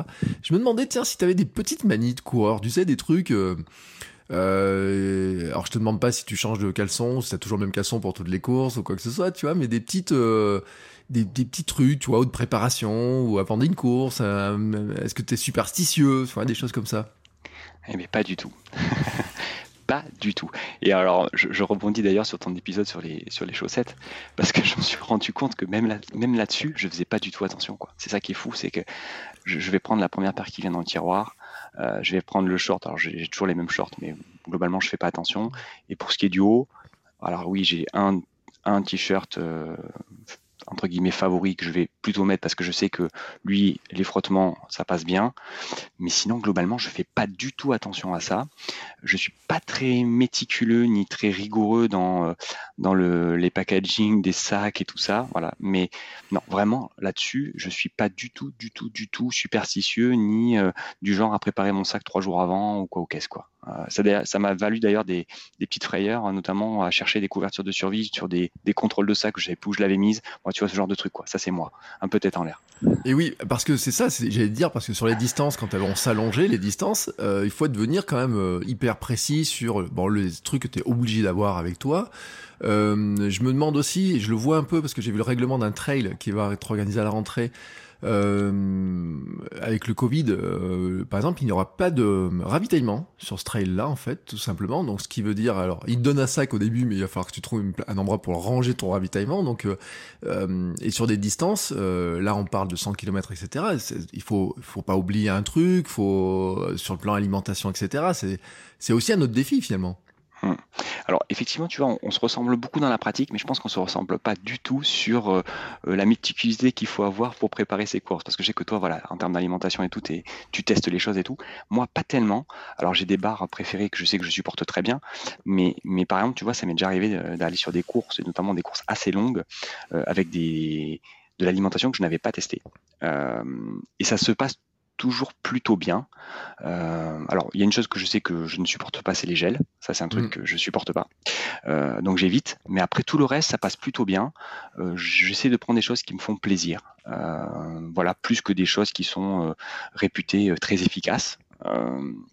et après, globalement, c'est assez simple dans ma pratique. C'est de l'eau et j'ai mangé deux flasques sur moi, une flasque eau et une flasque avec boisson isotonique. Comme ça, j'alterne. Voilà, vraiment très classique mais euh, je suis pas du genre à tout tester ou tout ou, tout préparer. Voilà, je manque de rigueur là-dessus. Et d'ailleurs, c'est une réflexion que j'ai par rapport à ça parce que euh, à force d'allonger euh, et de ne pas se préparer correctement, à un moment donné, un jour, ça va nous rattraper, euh, enfin me rattraper, parce que mon frère il est plutôt méticuleux, mais ça va me rattraper et ça pourrait mal se passer. Donc il faut vraiment que je fasse attention à ça. Oui, et c'est ça en fait, parce que euh, par exemple, euh, bon là, euh, sur les courses, par exemple sur de la route, bon, il n'y a pas de grand danger, j'ai envie de dire. En plus, il y a souvent des ravitaillements, des choses comme ça. Quand on va toucher au trail et quand on va rentrer dans l'ultra trail, là par exemple, les personnes du club qui avaient fait de l'ultra, c'était 170 dans les Pyrénées, je sais plus comment ils avaient fait, ils avaient un dénivelé qui était dingue, etc. Mais il y a des passages, par exemple, de haute montagne qui peuvent arriver, etc. Euh, tu peux avoir des moments où le temps peut virer, euh, du moment que tu es un peu en montagne, etc. Ça peut être euh, pas beau, quoi, je veux dire, et, autres. Euh, donc c'est vrai qu'il y y a une espèce de, de préparation et euh, qui, qui, je pense, enfin, on est obligé au bout d'un moment, non, de, de se dire, euh, par exemple sur la Saint-Élion, quand même, t'es, t'es, tu peux pas partir à la fleur au fusil, quoi. Non, et pourtant, des, j'ai eu des surprises de personnes non préparées. Euh, en fait, effectivement, on est parti avec un matériel obligatoire. Et là-dessus, je suis, je suis tout à fait, euh, tu vois, je suis du genre à respecter la règle euh, quoi qu'il arrive. Donc, j'avais tout ce qui était demandé du matériel obligatoire, le minimum syndical. Tu vois, par exemple, une chose que j'avais pas prévu, c'est, alors les coureurs expérimentés de la Saint-Élion te le diront, il faut toujours partir avec deux, trois paires de gants, par exemple, parce qu'une fois que tes gants ils sont mouillés, Mm. Ah ben, t'as froid. Et c'est ce qui t'est arrivé, c'est que mes gants se sont mouillés très très vite, parce qu'il faut savoir que sur les 11 heures de pluie, sur les 11 heures de course, on a eu 10 heures de pluie. Mm. Donc du coup, au bout de deux heures, euh, j'avais les mains complètement frigorifiées. Et le souci, c'est qu'avec des gants mouillés, je les ai enlevés et je me suis retrouvé euh, toute la nuit sans gants. Donc voilà, tu vois, ce genre de truc. Euh, mal préparé ou mal renseigné plutôt, euh, mm. puisque finalement, euh, il demandait une paire de gants que j'avais, mais par contre, il aurait fallu deux, trois paires de gants de manière à pouvoir se changer. On a vu beaucoup de gens se changer pendant la Saint-Élion, tu vois, ils étaient très habitués, ils savaient qu'à un moment donné, tremper, il faut se changer pour se retrouver, bah, on n'était pas équipé, voilà, on s'est pas mm. changé. les chaussettes, pareil, tu vois, quand tu marches pendant 10 heures dans la boue, tu as les pieds qui commencent à, à patauger et c'est là où tu peux commencer à avoir des ampoules, etc. on ne s'est pas déchaussé, on n'a pas. Voilà. Donc notre expérience de la Saint-Élion à nous, elle était vraiment à la dure. Euh, et, et c'est vrai que ça me fait ça me fait réfléchir. Je me dis, voilà, demain, tu t'alignes sur un 101 km, il faut te renseigner. Il faut que tu comprennes un petit peu ce qui t'attend pour maximiser un peu aussi tes chances que ça se passe du mieux possible. Voilà. Euh, donc ça, c'est l'expérience qui l'amène, tu vois, au fur et à mesure des courses, à un moment donné. Euh, alors ça passe toujours ça passe toujours. Mais ça pourrait passer dans des conditions qui sont quand même un petit peu plus acceptables que ce qu'on peut vivre. Et pour autant, on en retire toujours du positif. Tu vois, quand on arrive à la Saint-Élion, on a froid, on, est mouillé, on, a passé une nuit très compliquée, et on se rappellera que du positif au final. Mm. Euh, et c'est ça qui est aussi est, paradoxal dans ce sport, c'est que sur 11h40 de cours, tu vas souffrir pendant 10 heures, et tu tu te rappelleras que de l'heure qui était super. Quoi. Voilà. Euh, mais ça n'empêche que effectivement, il y a une réflexion à avoir quand même sur bien se préparer euh, et bien s'alimenter aussi, parce que tu vois, je pourrais faire le parallèle avec une course en montagne qu'on a faite. Donc on a fait le Grand Trail de la vallée d'Osso. Donc ça fait deux ans que je le fais avec mon frère en relais, et cette année on s'était inscrit pour le faire en solo. Donc en relais c'est euh, 37 km avec 5000 de dénivelé positif. Donc tu vois ça commence à ça mm. commence à grimper sévère. Et cette année on avait prévu de faire le solo, donc qui fait 72 euh, km avec 10 000 de dénivelé positif. Euh, donc voilà, c'est vraiment quelque chose qui, qui commence à, à piquer. Euh, et, euh, et on a eu mon frère et moi, on a eu des soucis de déshydratation sur ce genre de course-là, par exemple, tu vois, parce que voilà, parce qu'on boit pas tous les quarts d'heure, parce que à un moment donné il fait très chaud et on va se mettre à boire d'un coup beaucoup, beaucoup, beaucoup parce qu'on a très très soif et puis tout va ressortir. Bon voilà, tu vois des, expériences comme ça de course qui font qui font me dire qu'à un moment donné, quand on s'engage sur ce genre de course-là, il faut être sérieux. Il faut être sérieux dans la prépa, il faut être sérieux dans l'anticipation, ce que je ne suis pour l'instant pas. Mmh. Mais il y a aussi, c'est vrai que tu disais l'expérience hein, qui est importante, hein, parce que euh, le fait de se connaître, de savoir ce qu'on est capable de manger, le fait de savoir qu'on est capable de manger à peu près tout ce qui passe, sauf des gels, ça, ça c'est un bon point de le savoir quand même, parce que euh, c'est vrai qu'on jure, il y a des gens qui jurent par le gel. Moi, le gel, je suis comme toi, c'est un truc. Euh, déjà le le, le, fait que ce soit un gel, tu vois, que la texture, le, tout, tout, tout le truc, quoi. T'as le produit chimique là qu'il y a là-dedans, etc. Déjà pour moi, ça me repousse, tu vois. Moi, j'aime bien mon petit truc de miel à côté, j'aime bien ça, etc. Mais c'est vrai qu'il y a des gens qui ne supportent pas du tout euh, les gels, mais il y a des gens aussi qui ne supportent pas autre chose. J'ai vu, euh, j'avais discuté avec un gars qui a fait des trails. Alors lui, il a fait un trail dans le Sensi et qui n'avait pas du tout mangé pendant 56 bornes parce qu'il est incapable de manger quand il court. Alors, c'est-à-dire qu'à bout d'un moment, tu vois, il va toucher une limite. Alors, il arrive à exténuer, quoi, tout simplement. Il arrive à une, limite, mais bon, lui, il sait que il faut qu'il s'entraîne là-dessus. Alors, je sais pas s'il a trouvé la solution depuis, parce que quand même, ça fait deux ans que je l'avais vu. Mais c'est vrai que il faut, c'est important de se connaître, et je crois que l'expérience Il y a que l'expérience qui te l'amène parce que tu peux pas simuler un 101 km en entraînement, c'est pas possible. Oui, tu as raison. C'est imprévisible. Euh, c'est ça aussi qui est assez intéressant en fait euh, quand tu t'engages sur ce genre de course-là, c'est que tu pars vers l'inconnu. Euh, alors tu vas essayer de minimiser au maximum quand même ce qui pourrait arriver, et pour autant il y a une vraie part d'inconnu qui moi m'attire beaucoup. savoir déjà comment mon corps va réagir à la distance, comment mon corps va réagir à l'alimentation que je vais lui que je vais lui donner. et c'est vrai que cette part d'inconnu là, elle est elle, peut faire peur. Elle peut faire peur. Voilà. Donc c'est aussi pour ça qu'à un moment donné, euh, il faut, euh, il faut essayer de se renseigner et, et, prendre ce qui marche, quoi. Voilà, prendre ce qui marche. moi, les gels, ça marche pas, donc j'en prends pas. Mais je sais que voilà, il y a des choses qui marchent très bien chez moi et qu'il faut absolument que je, que je maximise, quoi. Euh, on va rentrer sur une partie un peu, on va dire, tiens, des conseils pour ceux qui écoutent, qui disent, ah bah tiens, je voudrais courir. Euh, alors on a ceux qui débutent hein, vraiment dans, dans, dans, la course, puis ceux qui peut-être seraient intéressés justement, tu vois, par allonger les distances, etc. Alors je pense qu'ils sont très rassurés par, par contre, par cet, cet élément que tu donnes de dire que finalement, t'as pas un entraînement euh, démentiel pour arriver à courir ce type de course.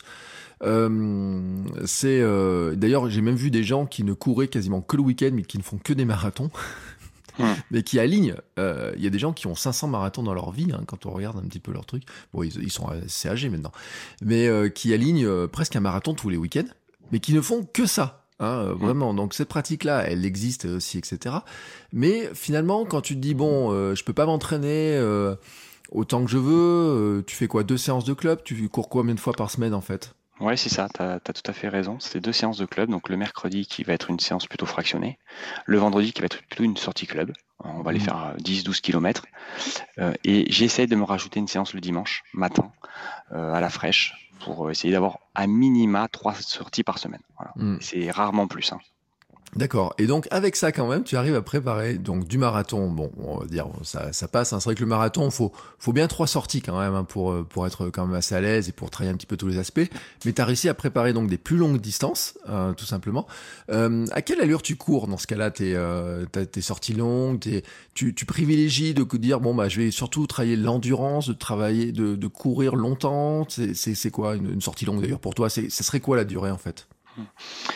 Je suis comme toi, hein, je suis adepte quand même de, de l'endurance fondamentale. Je pense que quand euh, euh, on a comme moi peu de volume, euh, il faut quand même maximiser au maximum l'endurance fondamentale. Moi, ce qui m'importe, c'est de pouvoir courir longtemps et pas forcément à des allures qui sont très élevées. Alors généralement, bah, tu vois, hier j'ai fait une sortie, je crois que je suis à 5,50 de moyenne, tu vois, au kilomètre, donc c'est assez lent. bon, il faisait très chaud, mais mmh. Mais voilà, c'est à peu près. Euh, donc je vais être plutôt dans, sur 5,20, 5,30 dans ces allures-là, euh, qui sont pas forcément très lentes hein, d'ailleurs, mais euh, qui sont des allures dans lesquelles je me sens bien et sur lesquelles je pourrais courir longtemps. Voilà, j'ai quand même l'impression de, travailler euh, mon endurance. Et après, il va y avoir des, séances beaucoup plus dures en fractionné où là, on va courir des milles à 3, 3,20, 3,30 euh, pour essayer de taper un petit peu euh, euh, et essayer d'aller récupérer des, de la vitesse. Voilà. Mais, mais sinon, effectivement, je suis plutôt adepte des, des sorties cool et des sorties lentes. c'est ce que j'allais te dire, c'est pas si lent que ça quand même, 5,20, 5,50. Et non. Et non. Et non, et c'est vrai, hein. et quand j'écoute un petit peu tout ce qui se dit sur l'endurance fondamentale, je me rends compte que je suis bien plus rapide que ce qui devrait, euh, puisque finalement quand je cours moi à 5,20 ou 5,30, le cardio est quand même relativement élevé, euh, mmh. euh, donc ça veut dire quand même que bah, le corps est, est mis à contribution, voilà, il n'est pas forcément économisé. mais j'ai aussi, tu vois, le, alors c'est peut-être à tort hein, de me dire, mais si tu fais ça à l'entraînement, euh, que tu cours à 5,20, 5,30, quand tu seras en course, que tu seras à 6, 6,5, euh, bah finalement, ce sera toujours plus simple. Oui, tu te sentiras cool, quoi. Exactement. tu seras dans une sortie, un, un moment cool, euh, tranquillement, la petite balade pépère. C'est ça, c'est ça, exactement. Je me dis, voilà, à l'entraînement, il faut essayer quand même de, d'être un petit peu plus rapide que ce que je pourrais ensuite produire euh, euh, en course. Voilà, comme ça, au moins, ce sera toujours plus simple. Ouais, alors tu vois, par curiosité, en, même temps que tu parles, j'étais en train de regarder mon, téléphone, je vais voir mes, mes, dernières séances, ma dernière séance de prépa marathon, qui était une sortie longue. donc le 15 mars, hein, ça remonte. Elle est loin, j'en suis loin d'être capable de le refaire. J'ai fait 25 bornes à 5,23 de moyenne. Voilà, en fait, euh, ma, sortie longue, c'était ça. Donc pour ça, on est vraiment dans les mêmes types d'allures. Alors, il y a des moments où c'est plus lent que ça, mais c'est vrai que mon allure marathon, moi, les, euh, je me suis fixé sur une 4,45. C'est mon rêve, c'est d'arriver à tenir une 4,45 sur les 42 bornes. Euh, et j'en ai parlé à quelqu'un du club, hein, qui, je sais pas si toi tu as une stratégie, comment tu pars, euh, qui, euh, est-ce qu'il faut partir, faire le premier semi doucement, faire le deuxième semi plus rapide, est-ce qu'on doit alterner les vitesses, etc. Tu as des stratégies, toi, comme ça, tu, ou tu le fais au feeling? Sur le marathon, alors moi, tu vois, comme quoi on, a quand même relativement, on a quand même beaucoup de points communs sur notre pratique. c'est que pour Berlin, je m'étais dit, ben écoute, tu vas te mettre à 5 et tu vas tenir les 5. Quoi. Ça, ça t'amènera à 3h30, ce qui est pour moi un rêve aussi de pouvoir courir un marathon en 3h30. Enfin, j'adorerais. Et la stratégie, en fait, c'est, elle est simple. Hein. C'est le premier kilomètre, il est à 5 et le dernier, il doit être à 5. Mm. Euh, j'ai pas de négatif split ou ce genre de choses. Tu vois, j'ai, un petit peu de mal avec ça parce que parce que je voilà, je, j'aurais trop peur de, d'avoir raté mon calcul et, de m'en vouloir après. Euh, alors que je sais que si je tiens 5 tout, tout du long, euh, ben, globalement, au final, ça doit faire ça doit faire 3,30. Voilà. Donc, euh, mais bon, écoute, Berlin, ce sera pour l'année prochaine. Ouais, alors moi, le meneur d'allure de Paris, euh, en fait, m'a dit, j'avais discuté avec un meneur d'allure, je l'ai raconté. Il a dit oui, mais moi, de toute façon, je pars à 5 et j'arrive à 5. Lui, c'est son truc, il a plein de marathons, il fait 5-5. Mais c'est vrai qu'il y a des meneurs d'allure qui ont du negative split, qui, euh, qui travaillent là-dessus. C'est-à-dire que et même une, une, fille du club m'a dit ouais mais moi je pars à 5 10 5 15 et euh, mon but c'est d'arriver plutôt bah, à 4 45 hein, euh, gros parce que il faut rattraper dans les dans, dans les moments. C'est une stratégie parce que j'en connais d'autres en fait qui font l'inverse. Euh, tu sais qui partent finalement plus vite et euh, qui arrive à tenir. Alors euh, moi, on m'a toujours dit oui, il faut s'économiser, attention, on va griller les cartouches. Tu vas prendre le mur. Alors moi, je l'ai pris sur mon premier marathon. Je sais pas si t'as pris des murs toi sur les marathons. Euh, si t'as des mauvais souvenirs comme ça, de dire à un moment, euh, j'avance plus du tout, quoi. Ouais, ouais. écoute, alors moi, tu vois, j'ai du mal avec l'expérience que j'ai de marathon. Hein, j'en ai, j'en ai fait quelques-uns, pas beaucoup, mais j'en ai fait quelques-uns. Et comme à chaque fois, à partir du 30e, ça devient dur, j'ai du mal à me projeter en me disant que je finirai plus fort que je n'ai commencé. ça, pour moi, ça me paraît assez improbable. Euh, et du mur, oui, oui, j'en ai pris, ouais, j'en ai pris euh, à Paris notamment. J'étais parti avec mon frère, on était sur des bonnes allures, on était sur euh, l'objectif à 3h45 comme prévu. Et au 32e, bah, j'étais plus là, alors que lui, du coup, bah, il était plutôt bien. Et donc c'est là où il m'a décroché et qu'il est parti lui faire son temps. Euh, comme prévu en 3h, même 3h44, je crois. Et moi, j'ai fini en 3h49 à Paris, euh, parce que j'ai explosé au, 32e et ça a été très compliqué.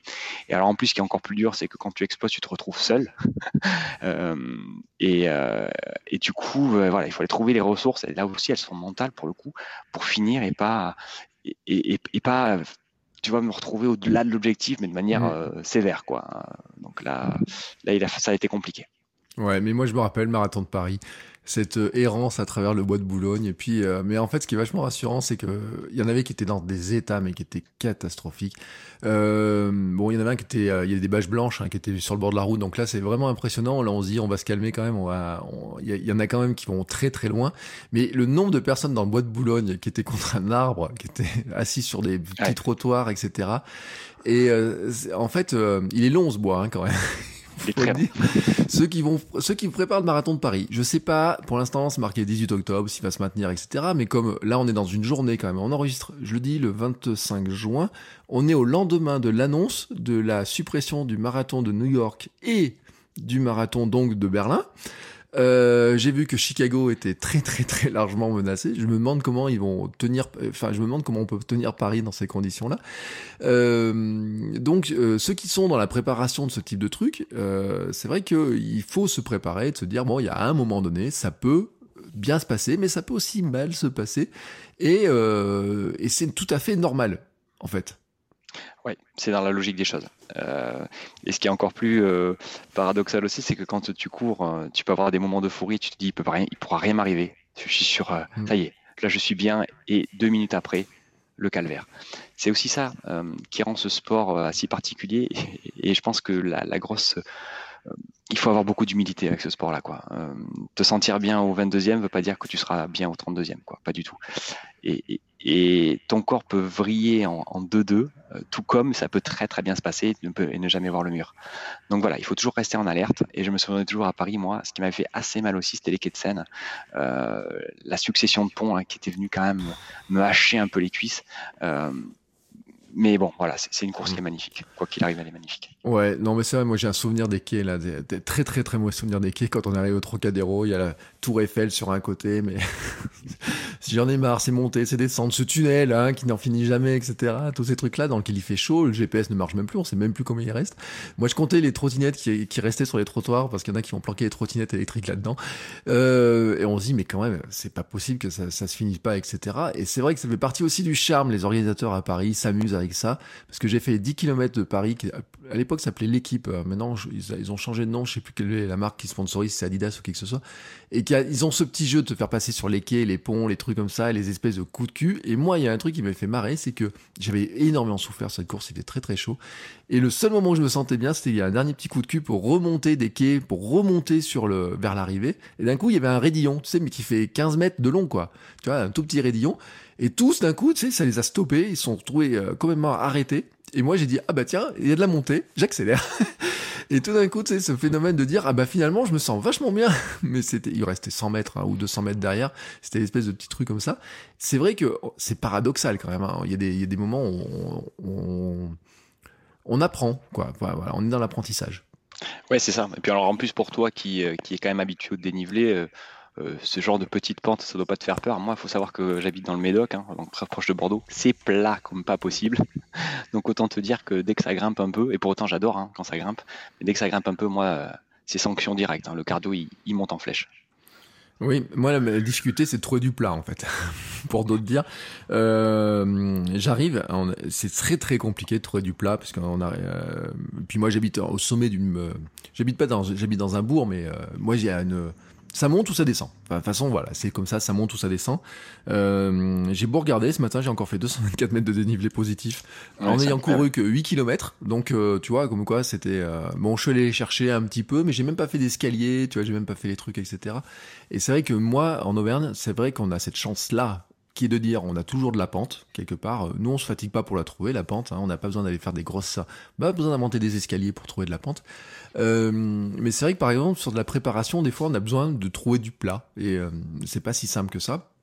Mais ça aussi, ses avantages. Hein. Euh, la, la, pente, pour ceux qui n'en ont jamais fait, c'est quand même extrêmement, ça développe hein, le cardio, les jambes, les cuisses, ça développe plein de choses. Et puis une bonne séance de, ça tu peux pas connaître en club. Nous on fait des séances de de de, de, côte en club.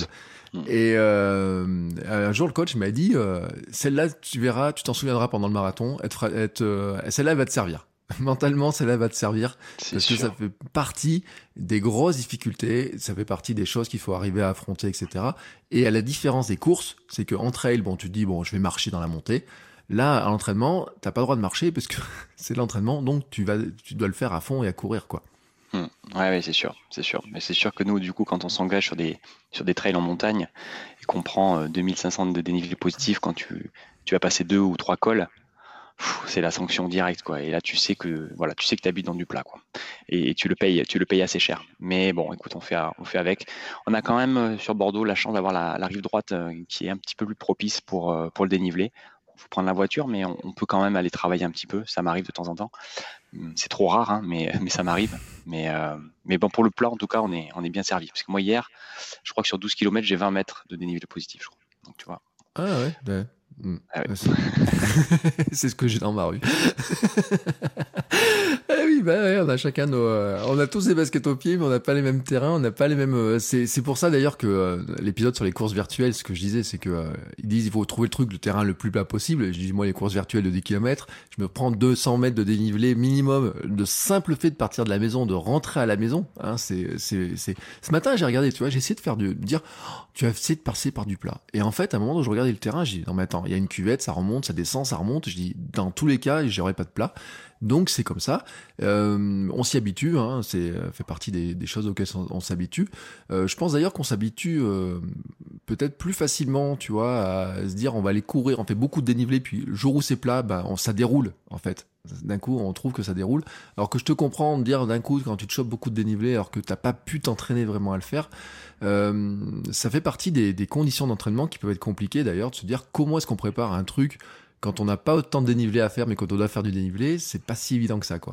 Ouais, c'est ça. Et c'est pour ça que moi, du coup, je, suis inscrit à une salle de sport. Je couple ça avec euh, avec une pratique en salle où j'utilise, tu sais, le, le sort d'escalator là automatique, là, mm. voilà, pour essayer de, de, de, capitaliser un petit peu. Euh, euh, sur le dénivelé parce que parce que vraiment ça, peut nous jouer des tours. Hein. Euh, le cardio qui monte, les cuisses qui chauffent euh, et du coup le corps comprend pas bien ce qui est en train de lui passer. Et là en plus cette année si on s'était engagé sur le solo, donc il y avait 5000 de dénivelé positif, je crois que j'ai dit 10 000 tout à l'heure mais je m'étais un peu enflammé, c'est bien 5000. ça veut dire quand même que tu vas passer cette colle et que du coup, bah, il faut pouvoir quand même enquiller l'école et ensuite redescendre, etc. Et donc ça demande musculairement aussi des mmh. prédispositions qu'on n'a pas forcément nous tout au long de l'année parce que euh, trop de plats chez nous. Quoi. Ouais. ouais, tu découvres que tu as des muscles qui fonctionnent pas tout à fait de la même manière. Exactement. Euh, mais c'est, ça arrive partout. Moi, quand j'ai dit, quand j'ai fait ma transition pour passer en, en, pas en ultra, mais en, en five fingers, donc en vraiment rien du tout. Mon premier trail, j'ai découvert des nouveaux muscles. Hein, ça fait partie des choses. Et je dis, oh, mais tiens, ça travaille pas du tout pareil qu'avant, mes, mes, mes muscles, etc. Et donc, je comprends aussi ces difficultés qu'on peut avoir. Tiens, d'ailleurs, je parlais de d'ultra, etc. Euh, tu cours en quoi? C'est quoi ta marque, toi de Avec quoi tu pars? Alors tu vois, les chaussures c'est pareil, c'est à l'image de moi, c'est que je teste tout et que j'ai pas de marque encore prédéfinie. Euh, alors historiquement, je courais chez Nike, euh, avec notamment les Pegasus. Et je te disais tout à l'heure que j'ai eu, j'ai été embêté par un TFL pendant deux ans, et j'ai pensé euh, vraiment que ça venait des chaussures. Parce que alors chez Nike, il faut savoir qu'il y a quand même un drop de, on est quand même quasiment à 10 hein, de mémoire, mmh. donc un drop relativement élevé. Euh, et j'ai un TFL qui m'a qui m'a vraiment embêté jusqu'à que je décide de me faire soigner correctement et que j'allais voir un podologue posturologue euh, qui du coup m'a repris un petit peu euh, tout l'alignement et m'a refait des semelles, mais alors pas des semelles comme on peut l'entendre avec des corrections qui mmh. viennent te bloquer le pied dans la chaussure et machin, mais plutôt juste un, voilà une petite correction au niveau de d'une différence de, de, de jambes et depuis j'ai plus aucune douleur. Euh, entre temps, euh, j'ai quitté Nike, je suis passé chez Oka. donc mes chaussures de mes chaussures de route sont des Oka, mes chaussures de trail sont des Nike, puisque mon frère m'a racheté une paire de Pegasus pour que je me réconcilie avec la marque. Et mes chaussures de piste sont des Kalenji. J'ai pris les ultra light là, qui font moins de 200 grammes uniquement pour la piste. Donc tu vois, sur trois paires de chaussures, j'ai trois marques différentes. Mm. Euh, mais je t'avoue que euh, le fait de t'entendre parler d'Altra assez régulièrement et notamment euh, l'épisode avec la personne qui était chez Altra, absolument, m'a vraiment donné envie de, de, passer, enfin en tout cas d'essayer. Voilà. Ouais, mais c'est ce que je disais. J'ai envoyé un mail hier à Altra et j'aurais dit, écoutez, euh, la team Altra France, euh, elle grandit parce que j'en ai quand même un paquet qui me, pose des questions, qui me dit, ouais, tiens, il faudrait qu'on essaye, qu'on fasse des tests. Alors je le dis, hein, euh, à tous ceux qui écoutent cet épisode, vous êtes un certain nombre quand même, rien mais des messages en me disant, on est passé, j'ai passé, je suis passé sur Altra, je cours en escalante, qu'est-ce que je vais prendre maintenant pour le trail, etc. et tout. Et c'est vrai que ça fait partie des questions, des tests. Hein. Alors ça convient à certains, ça convient pas à d'autres, etc. c'est vrai que a ces questions de drop, hein, c'est pas non plus euh, anodin parce que euh, les muscles travaillent pas tout à fait de la même manière, les tensions sur les tendons, les choses comme ça sont, sont un petit peu différents et autres. Mais je crois aussi que le fait que tu aies plusieurs marques te facilite le passage d'une marque à l'autre, etc. moi, je vois des coureurs, par exemple, qui ont peut-être 5-6 marques différentes, tu vois, et qui arrivent à passer d'une marque à l'autre sans blessure, sans truc, en fonction des courses, ils prennent ça, etc. Tu vois, bon, euh, je crois qu'il y a aussi une capacité d'adaptation du corps. Euh, moi, mon, truc à moi, c'est qu'il faut pas qu'il y ait des grosses semelles. Voilà, c'est mmh. partie du truc. Ouais, ouais. Mais moi, ce qui me rassure vraiment, effectivement, tu as raison, hein, c'est de me dire que je suis sur trois marques différentes et que j'ai aucune douleur. Euh, et donc là, je vois vraiment le fait que je pense que les, mon problème de TFL, c'est pas c'est pas lié principalement à un problème de drop ou un problème de marque ou de chaussures. C'est vraiment parce qu'à un moment donné, il y avait un, déséquilibre du corps euh, qui fait que il fallait, juste corriger ça et, impeccable. Mais euh, mais je pense quand même que Altra me correspondrait bien parce que je suis comme toi, j'ai quand même essayé d'améliorer ma foulée. Alors pas de la changer, hein, parce que c'est toujours très très compliqué, mais en tout cas de l'améliorer, euh, de l'optimiser. Et je suis beaucoup plus en attaque médio-pied ou avant-pied que je ne l'étais avant. Et je pense que dans la logique des choses, ça m'amène quand même sur des chaussures qui ont moins de drop, mm. pour avoir des foulées quand même beaucoup plus naturelles que ce que j'ai pu connaître. et au cas, alors j'avais acheté ça pour, pour le marathon de Berlin, justement, je m'étais dit, voilà, c'est le moment d'essayer, donc c'est des Clifton 6 Mm. qui ont un drop de 4. Hein. Euh, donc euh, le paradoxe chez Oka, c'est qu'on a l'impression que ce sont des drops hyper élevés, mais pour autant, c'est des drops qui sont très faibles. Donc drop de 4, mais avec une grosse semelle, effectivement, qui me permettrait quand même d'avoir euh, une foulée relativement légère, et pour autant beaucoup d'amorti qui me préserverait quand même de la distance. Voilà, c'était mm. un peu l'idée. Bon, j'avoue que je suis très bien dedans. Hein. Je prends beaucoup de plaisir à courir avec.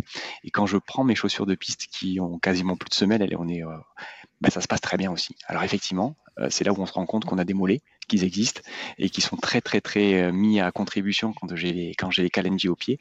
Mais euh, mais effectivement, je, passe d'une marque à l'autre sans trop de problèmes. mais je pense que j'y viendrai quand même chez Altra. En tout cas, j'essaierai. Tiens, en parlant de chaussures, je me dis, euh, est-ce que tu as testé, euh, est-ce que tu fait du cross un petit peu? Parce que là, on change encore de chaussures. Euh, pour faire du cross, on met les pointes. Et là, au niveau de minimalisme, tu, tu passes encore un cap, hein, parce que tu l'impression, bah, tu cours sur une plaque, hein, de façon devant. tu t'es pas assis au cross? Eh bien, pas du tout. Pas du tout. Et pourtant, c'est pas faute que le club ait essayé de m'y mettre, mais j'avoue que ça, ça me tente pas du tout. Ça me tente pas. Il y avait quelques crosses là cet hiver notamment qui se sont déroulés tout ça, et je j'ai pas été. Je non, je le sens pas. oui, et ben moi, tu vois, alors voilà, tu vois, ça sera le défi pour l'hiver prochain, je pense. Euh, effectivement, les crosses c'est l'hiver parce que c'est euh, c'est typiquement c'est le c'est ce qui c'est ça se court l'hiver quoi. Le cross, hein, c'est comme ça, c'est la discipline de l'hiver. Euh, c'est extrêmement extrêmement difficile parce que c'est de toute façon c'est à fond. c'est c'est moins de 5. Alors, euh, toi, à ton âge, je sais pas quelles sont tes distances, etc. Mais euh, moi, j'ai des distances où ça monte jusqu'à 12 km, mais dans ce cas-là, c'est juste l'horreur parce que ça, ça va trop vite. Et c'est très très long. Hein. Nous, les, on a Cross International, ils sont à 10, 12 km. Là, quand tu t'alignes, c'est même pas la peine d'aller là-dessus. Mais déjà, les 5, 6, 7 km, etc. Tu vois, et c'est nerveux, ça bouge dans tous les sens. Il y a des petites espèces de petits montées, de raidillons, de virages. Enfin, les, les ordinateurs s'amusent beaucoup, tu vois, là-dedans. Mais en fait, je me suis rendu compte que sur le plan mental, euh, tu souffres en fait dès le départ. Tu vois, c'est euh, dès le départ. Et là, ça te travaille, tu vois, un autre truc. Et j'avais raconté l'anecdote, hein, une, une, copine du club euh, qui venait de faire un marathon. Et son mari, euh, et donc le week-end, quelques temps après, elle va faire un, un, cross. Et son mari dit, ouais, attends, t'as fait 42 bandes, peut bien faire 5. voilà. dit, ouais, bah, je suis pas certaine. On en revient toujours à la perception des gens par rapport à la distance, quoi. Plus t'en fais, plus tu penses que tu peux en faire moins. Mais en fait, c'est mm. horrible, quoi. Ouais, les gens sont très impressionnés par la distance, en fait, c'est vrai. Mm. Euh, et c'était des réflexions qu'on entend, qu'on entend dans certains trucs, hein, dire que bah il y a des gens qui sont qui sont capables de courir très très vite. Et euh, alors, on enlève le cas hein, de notre ami euh, Kenyan qui a couru le marathon en moins de deux heures parce que lui court vite pendant 42 bornes, ce qui est juste inhumain. Parce que moi, j'ai pas réussi à faire un tour de piste à sa vitesse à lui dans laquelle il a tenu 42 bornes. Mais c'est vrai que des gars qui courent du 400, du 800, etc., des fois c'est très compliqué pour eux de monter sur des longues distances. Comme pour nous, à courir un peu lent ou aller sur des courtes distances, c'est un petit peu compliqué. Moi j'avais dit je voulais faire du 5 et du 10 pour des questions de de bah de comment dire je trouve que c'est des, courses qui sont faciles tu peux t'inscrire au dernier moment t'as pas besoin de grandes prépa etc mais c'est vrai que c'est une souffrance hein, vraiment sur le truc. Et j'en viens, c'est vrai comme tu disais, peut-être que le semi-marathon pourrait être finalement un petit peu l'espèce de course intermédiaire qui euh, on y, est dans les sorties longues. Moi, une sortie longue, elle fait dans ses 21, 22 km. Donc finalement, ça reste une distance qui est, qui est pas extraordinaire. Absolument. Ça reste un format. Euh, que tu pourrais courir vite, mais que tu peux t'autoriser à courir plus lentement et pour autant apprécier la distance. Ce qui n'est pas le cas d'un 5 ou d'un 10. Quoi. Tu... Enfin, si, alors, alors tu vas faire ton entraînement avec le club et tu vas faire 10 bornes euh, tranquille. Mais si tu t'alignes sur un 10, tu vas forcément mettre une, une bonne pour aller mm. faire un temps. Parce que c'est comme ça, c'est dans les standards quoi, du 10. Mais le semi, tu commences à toucher avec une distance sur laquelle tu pourrais te faire plaisir ou, ou te permettre d'aller un petit peu moins vite euh, tout en appréciant la course. ce qui est aussi le cas du marathon, mais là par contre voilà, tu, passes sur des distances qui sont quand même bien plus élevées et bien plus exigeantes. Mais oui, je suis d'accord, le semi c'est la sortie longue qui va bien quoi. Voilà. Euh, et c'est pour ça que je fais vraiment, tu vois, je me dis, bon, le semi, ça peut être finalement peut-être la distance qui convient aussi à mon, mon pédigré actuel, tu vois. c'est, euh, en plus, c'est relativement court. Enfin, je veux dire, c'est un effort. Enfin, c'est euh, quand on prend l'habitude de courir, ça reste finalement un effort qui reste relativement court. Bon, tout ça, quand même, nous amène un peu vers la fin de l'épisode. Et puis, il y a une question des objectifs. Hein. Tu as parlé, tes marathons, tes courses qui s'annulent les unes derrière les autres. Euh, tu as un dossard dans l'année.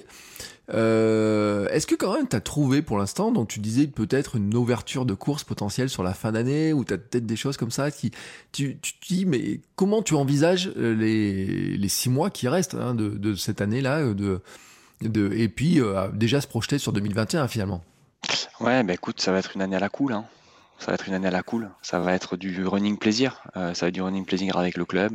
enchaîner les sorties, de découvrir des nouveaux coins, aller en forêt, se balader avec le club voilà, sans, préparer quoi que ce soit, mais en soi, c'est c'est pas bien grave. Hein, c'est c'est que six mois dans l'année de, la vie d'un coureur. Euh, et c'est surtout se dire que tout ce qui est annulé cette année est, reporté l'année prochaine.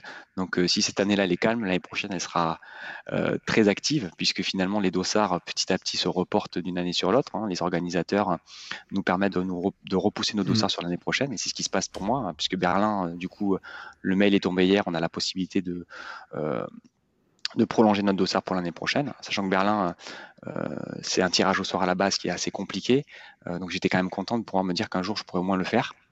Euh, tu vois, le marathon du Médoc, pareil, qui est mythique ici chez nous, pareil, il sera reporté à l'année prochaine.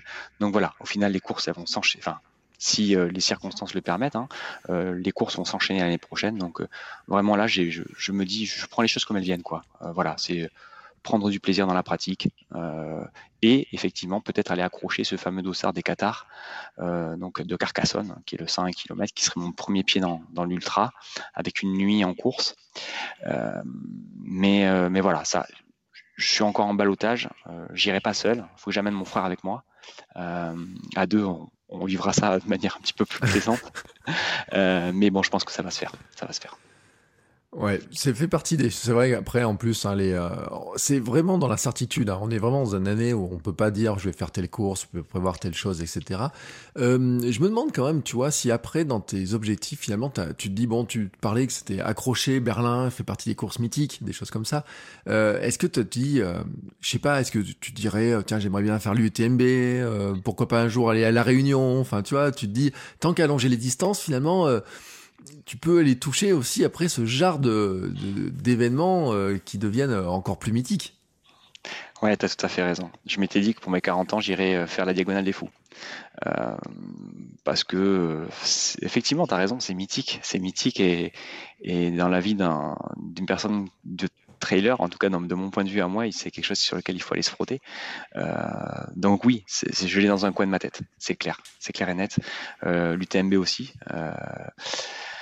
même si euh, je voudrais pas tomber dans euh, les énormes courses euh, hyper médiatisées, tout ça, tout ça. pour autant, ça reste quelque chose d'incroyable à faire et forcément, je suis attiré par ce genre de courses-là aussi. oui, elles sont, elles sont au, elles sont au catalogue et, je, m'alignerai un jour dessus, je l'espère en tout cas. Voilà, surtout qu'en plus, je pense que les courses que tu avais prévues cette année, ça permettait de gagner des points. Donc, au niveau des points, eh ben, ça, c'est un truc qui colle. Hein, donc après, bon, il y a les histoires de tirage au sort, etc. Enfin, il y a toujours ces difficultés-là. Hein, c'est que c'est, euh, il y a, tu peux te dire, tu peux, euh, tu sais que si tu t'inscris tous les ans pendant trois ans, si t'es à chaque fois refusé les deux premières années, la troisième année, c'est ton tour. Mais euh, ça, ça, veut dire quand même qu'il faut se projeter sur les trois quatre années qui viennent pour préparer ça et que ça explique aussi. Ce sont des préparations de courses qui sont très longues. Hein. C'est pas juste la prépa de dire on va courir trois mois telle ou telle manière. C'est que c'est un un projet qui est vraiment sur du beaucoup plus long terme pour arriver à bah déjà être sélectionné, à pouvoir avoir droit de courir ces courses-là, mais aussi de pouvoir le faire dans des conditions qui soient vraiment plaisantes et vraiment euh, sympathiques. Absolument, tu as tout, résumé. Euh, s'engager sur ces courses-là, ça, ça c'est pas qu'avoir des points et c'est pas qu'avoir la chance d'avoir un tirage au sort, c'est aussi euh, être préparé un minimum physiquement pour qu'on puisse apprécier le moment. ça m'embêterait beaucoup de m'aligner ce genre de course-là et de vivre 30 euh, heures ou 40 heures de calvaire. Euh, c'est pas ce que je recherche non plus, quoi. voilà, il faut quand même y retrouver du positif, de l'envie et, qu'on puisse apprécier le moment. Sinon, pas la peine de s'aligner. Eh ben écoute, euh, c'est une très bonne euh, conclusion, je trouve, de cet épisode. Euh, j'ai demandé, euh, mais euh, tu vois, j'ai un peu oublié si tu avais des coureurs qui t'inspiraient, des ou des héros de, course qui t'ont inspiré, mais qui peut être de maintenant ou de, ta jeunesse, tu vois. Euh, alors j'ai pas beaucoup de titres d'historique de je suis très très mal renseigné sur l'athlétisme pur comme sont les pistards qui me font souvent des cours en me disant mais si cette personne là elle est mythique et tout bon moi je suis plus euh, impressionné par, euh, par des personnes comme Jornet ou, euh, ou Dan, hein, qui sont des personnes assez hallucinantes. Physiquement, c'est totalement incroyable. Et après, quand on est marathonien et, qu'on a couru son marathon en 3h45, on peut être que impressionné par Kipchoge ou, ce genre d'athlètes-là qui sont capables de faire des marathons à 2,50 de moyenne. Bon, voilà, il faut, il, faut, il faut courir pour comprendre la vitesse à laquelle ils vont. C'est complètement démentiel, mais je trouve ça toujours incroyablement impressionnant. Moi, ça me, ça me sidère. Ouais, c'est vraiment euh, sidérant et c'est vrai que tous ceux qui ont essayé de courir à la même vitesse qu'eux, ne serait-ce que euh, un petit peu, hein, comme ça, euh, ont, vu à quel point c'était incroyable d'arriver à faire ça. à quel point c'est hallucinant. Nous, moi j'ai vu s'entraîner aussi un, gars qui court le marathon en 2h10, je crois que son meilleur temps c'est. Euh, on a l'impression qu'il y a des compas qui avancent à une vitesse et puis euh, il y a un truc qui j'avais se rappelle j'en avais parlé avec euh, avec Charwin dans l'épisode de Altra c'est l'oscillation. C'est-à-dire que quand moi j'ai l'impression de perdre mon énergie en allant vers le haut eux ils sont tellement alignés on a l'impression que le corps et le bas du corps court pas est vraiment sur une ligne le haut du corps ne bouge jamais etc et c'est vraiment très impressionnant là-dessus. Et puis Jornet hein, je sais pas si t'as vu ces séances d'entraînement sur tapis la vitesse à laquelle il court Ouais, et puis en plus, on est en train de se rendre compte que cette personne-là, sur route, est ultra rapide également, puisqu'il a des objectifs aussi. Enfin, il semble se mmh. orienter quand même sur une, sur une saison euh, avec des distances bien plus courtes que ce qu'il a l'habitude de faire, mais avec des allures complètement hallucinantes, hein, euh, des 10 ou des semis. Euh, bon, voilà, qui, il viendrait titiller quand même des, des, personnes qui sont adeptes de la discipline, alors que lui, c'est plutôt un montagnard. Bah, c'est complètement hallucinant. Et on parlait tout à l'heure, tu vois, de l'aspect mental des choses, et je revois, dans ma tête, c'est gravé, hein, le visage de Kipchoge quand il arrive. Euh, on, a du mal à, percevoir chez lui de la fatigue physique sur son visage. Mm. Alors nous, quand on a fini nos marathons, on est marqué, on est cerné, on est voilà, on sait qu'on vient de faire un effort violent. Lui, c'est tout juste si on arrive à, percevoir quelque chose. Euh, ils sont capables quand même à un moment donné de de se mettre dans des conditions mentales qui font que euh, voilà, enfin c'est mm. démentiel, démentiel. Ouais, puis je me dis bon, il arrive quand même un peu shooté aux endorphines aussi à l'arrivée parce que tu vois l'image quand euh, ces, euh, lièvres s'écartent et qu'il reste la dernière ligne droite et qu'il est double, on dirait un espèce d'albatros. Là. Tu te demandes si à la fin il va pas s'envoler. Il, accélère sur le dernier kilomètre d'une manière qui est hallucinante. Tu vois, moi rien qu'en parler quand même. Au début j'ai dit oh je vais pas regarder ça, puis je m'étais je m'étais foutu devant la télé et j'arrivais plus à en décrocher, tu vois. Mais vraiment, et puis ce truc là, tu te dis, on dirait du cinéma. Ah, ah on dirait du cinéma et qui va s'envoler. Et ces images là où il s'écarte, où d'un coup il arrive, euh, c'est, euh, je sais pas ce qui était prévu, tu vois, dans son truc, si c'est lui qui accélère ou si c'est euh, comment ça s'est passé. Mais je trouve que cette image, elle est juste hallucinante en fait. on peut dire oui, il a couru, il avait des lièvres, il avait un signal, etc il, faut, il faut le faire. Quoi. Bah, on peut remettre en question euh, toute l'organisation, euh, les conditions parfaites et tout. On pourra jamais lui enlever le fait que cette personne-là a couru à 2,50 de moyenne. Quoi. Enfin, on, voilà, on peut trouver plein de choses. On ne peut que admirer euh, le sportif qu'il est, complet. Enfin, c'est... Et puis cette personne-là, à Berlin, a aussi fait des temps incroyables. Donc voilà, il ne vient mm. pas de nulle part. Euh, donc euh, voilà, chapeau. Ouais, et puis il a un palmarès hein, sur piste, ah sur toutes les distances. Il a fait toutes les distances, avec il a tout gagné de toute façon. Il a un palmarès qui est juste extraordinaire sur tout, tout, tout, toutes les distances. Donc c'est pas juste le mec comme ça qui s'aligne avec des baskets à carbone, avec des moteurs, où on peut dire tout ce qu'on veut. Euh, non, c'est pas illogique que ce soit lui qui soit allé le chercher. Euh, il y avait une préparation de plusieurs années, il y avait beaucoup beaucoup de choses qui ont été faites, et donc c'est c'est aussi assez logique que finalement ce soit lui qui soit allé le taper et qu'il va se faire battre dans pas longtemps parce qu'il y en a d'autres qui qui courent. Ouais, c'est sûr, qui, sûr. Qui ont vu que c'était possible, que la barrière était possible, et maintenant qu'on sait que c'est du domaine du possible, et eh ben on peut se dire que d'autres iront, euh, iront essayer d'aller le chercher. Euh, en tout cas, euh, moi je prends le pari, hein, on verra bien. On l'a vu que certains sur des courses, hein, Berlin notamment, qui est la course très rapide, il y en a qui étaient pas si loin que ça, même sur des courses classiques, alors va savoir. C'est ça, c'est ça. Et ça tombera peut-être à Berlin 2021 du coup. Et moi, j'avais rigolé parce que l'an dernier, sur le... c'était l'an dernier, j'ai un, copain du club qui a fait euh, Berlin et je lui dis, euh, il y avait le record du monde qui avait été battu cette année-là. De... Et tout, j'ai dit, oh, dis donc, t'as couru dans le, t'as, battu le record du monde, t'as couru dans la course où il y a le record du monde qui a été battu. Il me dit, ouais, il me dit, c'est une sacrée fierté. Et alors, c'est ce que je lui ai dit. Je lui ai dit quand même, il n'y a pas beaucoup de sports, tu vois, où tu peux t'aligner dans la course où t'as le record du monde qui est battu. Enfin, cite-moi un autre sport où tu peux te dire, j'ai couru avec le mec alors, est-ce que tu peux te dire que tu as couru avec lui? Ça, c'est autre chose. Mais en tout cas, tu étais dans la même course que le gars. Bon, t'es pas, parti qu'il est arrivé, mais. Voilà. je trouve quand même, tu vois, c'est euh, sur l'image. Et euh, lui, je, je, crois même que c'était un petit peu un truc de. Tu vois, il a rigolé, mais un peu de fierté, tu vois, de dire euh, oui, effectivement, j'ai aussi fait partie de cette course-là. et je trouve que la course fait partie aussi de ces. De, on court pas à la même vitesse, on a tous des, des manières de courir différentes, des gestuels, etc. Mais au final, quand même, on peut arriver à courir, euh, à participer à des mêmes courses, etc. Et euh, il se pourrait qu'un jour euh, tu puisses prendre le départ et avoir Journette à côté de toi, même si vous n'avez pas couru à la même vitesse, mais qui serait là, en fait, tout simplement, et qui bah, s'est aligné je m'étais, euh, enfin, j'avais tenté une inscription pour la Zegama. Hein. c'est euh, une course trail, euh, c'est terre. Hein. il est là-bas et lui, chaque année, il est présent. Et effectivement, alors il faut avoir beaucoup de chance au tirage, hein, c'est toujours pareil. Mais, mais tu peux effectivement t'aligner avec lui sans aucun problème. Ou sur l'UTMB, ça s'est vu aussi. effectivement, c'est et puis c'est à l'air des personnes en plus hyper accessibles. Donc c'est vrai que c'est vrai que c'est sympa. Je trouve que ça, ça rend le, le sport populaire et c'est très très agréable, je trouve. Et ben voilà, et ben écoute, cette fois-ci, on va vraiment conclure. Euh, tu vois, ben on a tenu une belle sortie longue, tranquillement. On est autour de une heure. Euh, on a discuté un petit peu. mon enregistrement, on a 1h20, mais il y a un bout qui va être qui va être coupé au départ.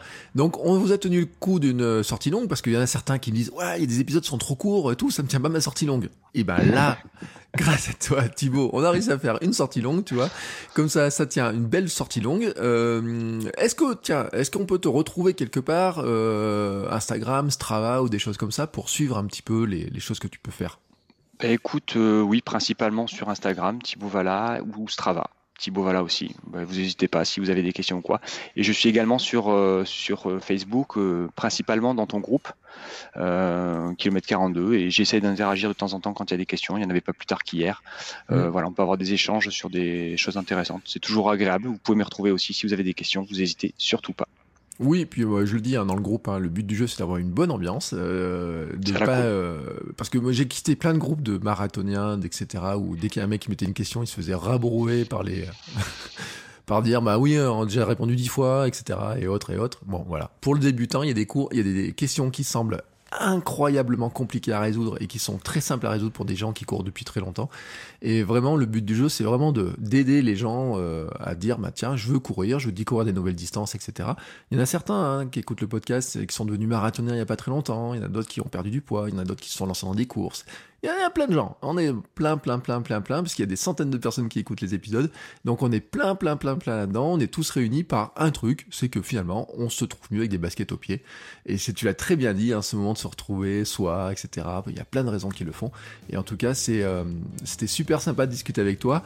Bah, J'ai toujours pas trouvé le nom de l'épisode. On va appeler ça que c'était, on peut pas appeler ça la binouze d'après course, mais c'était un petit Et pourtant, elle est tellement bonne. Ouais, un petit peu le truc. Euh, on aurait pu, on aurait pu se demander si finalement c'était ça a aidé la récup ou pas, parce que c'est toujours le débat, l'éternel débat. Est-ce qu'il faut du houblon après la course ou pas? Est-ce que ça aide la récup? Chacun est tranché là-dessus. Et en tout cas, je te remercie beaucoup euh, pour bah, ces récits, pour ces aventures, pour, euh, pour tout ça. et euh, on se retrouve bah, très bientôt pour un nouvel épisode. Ciao, ciao Salut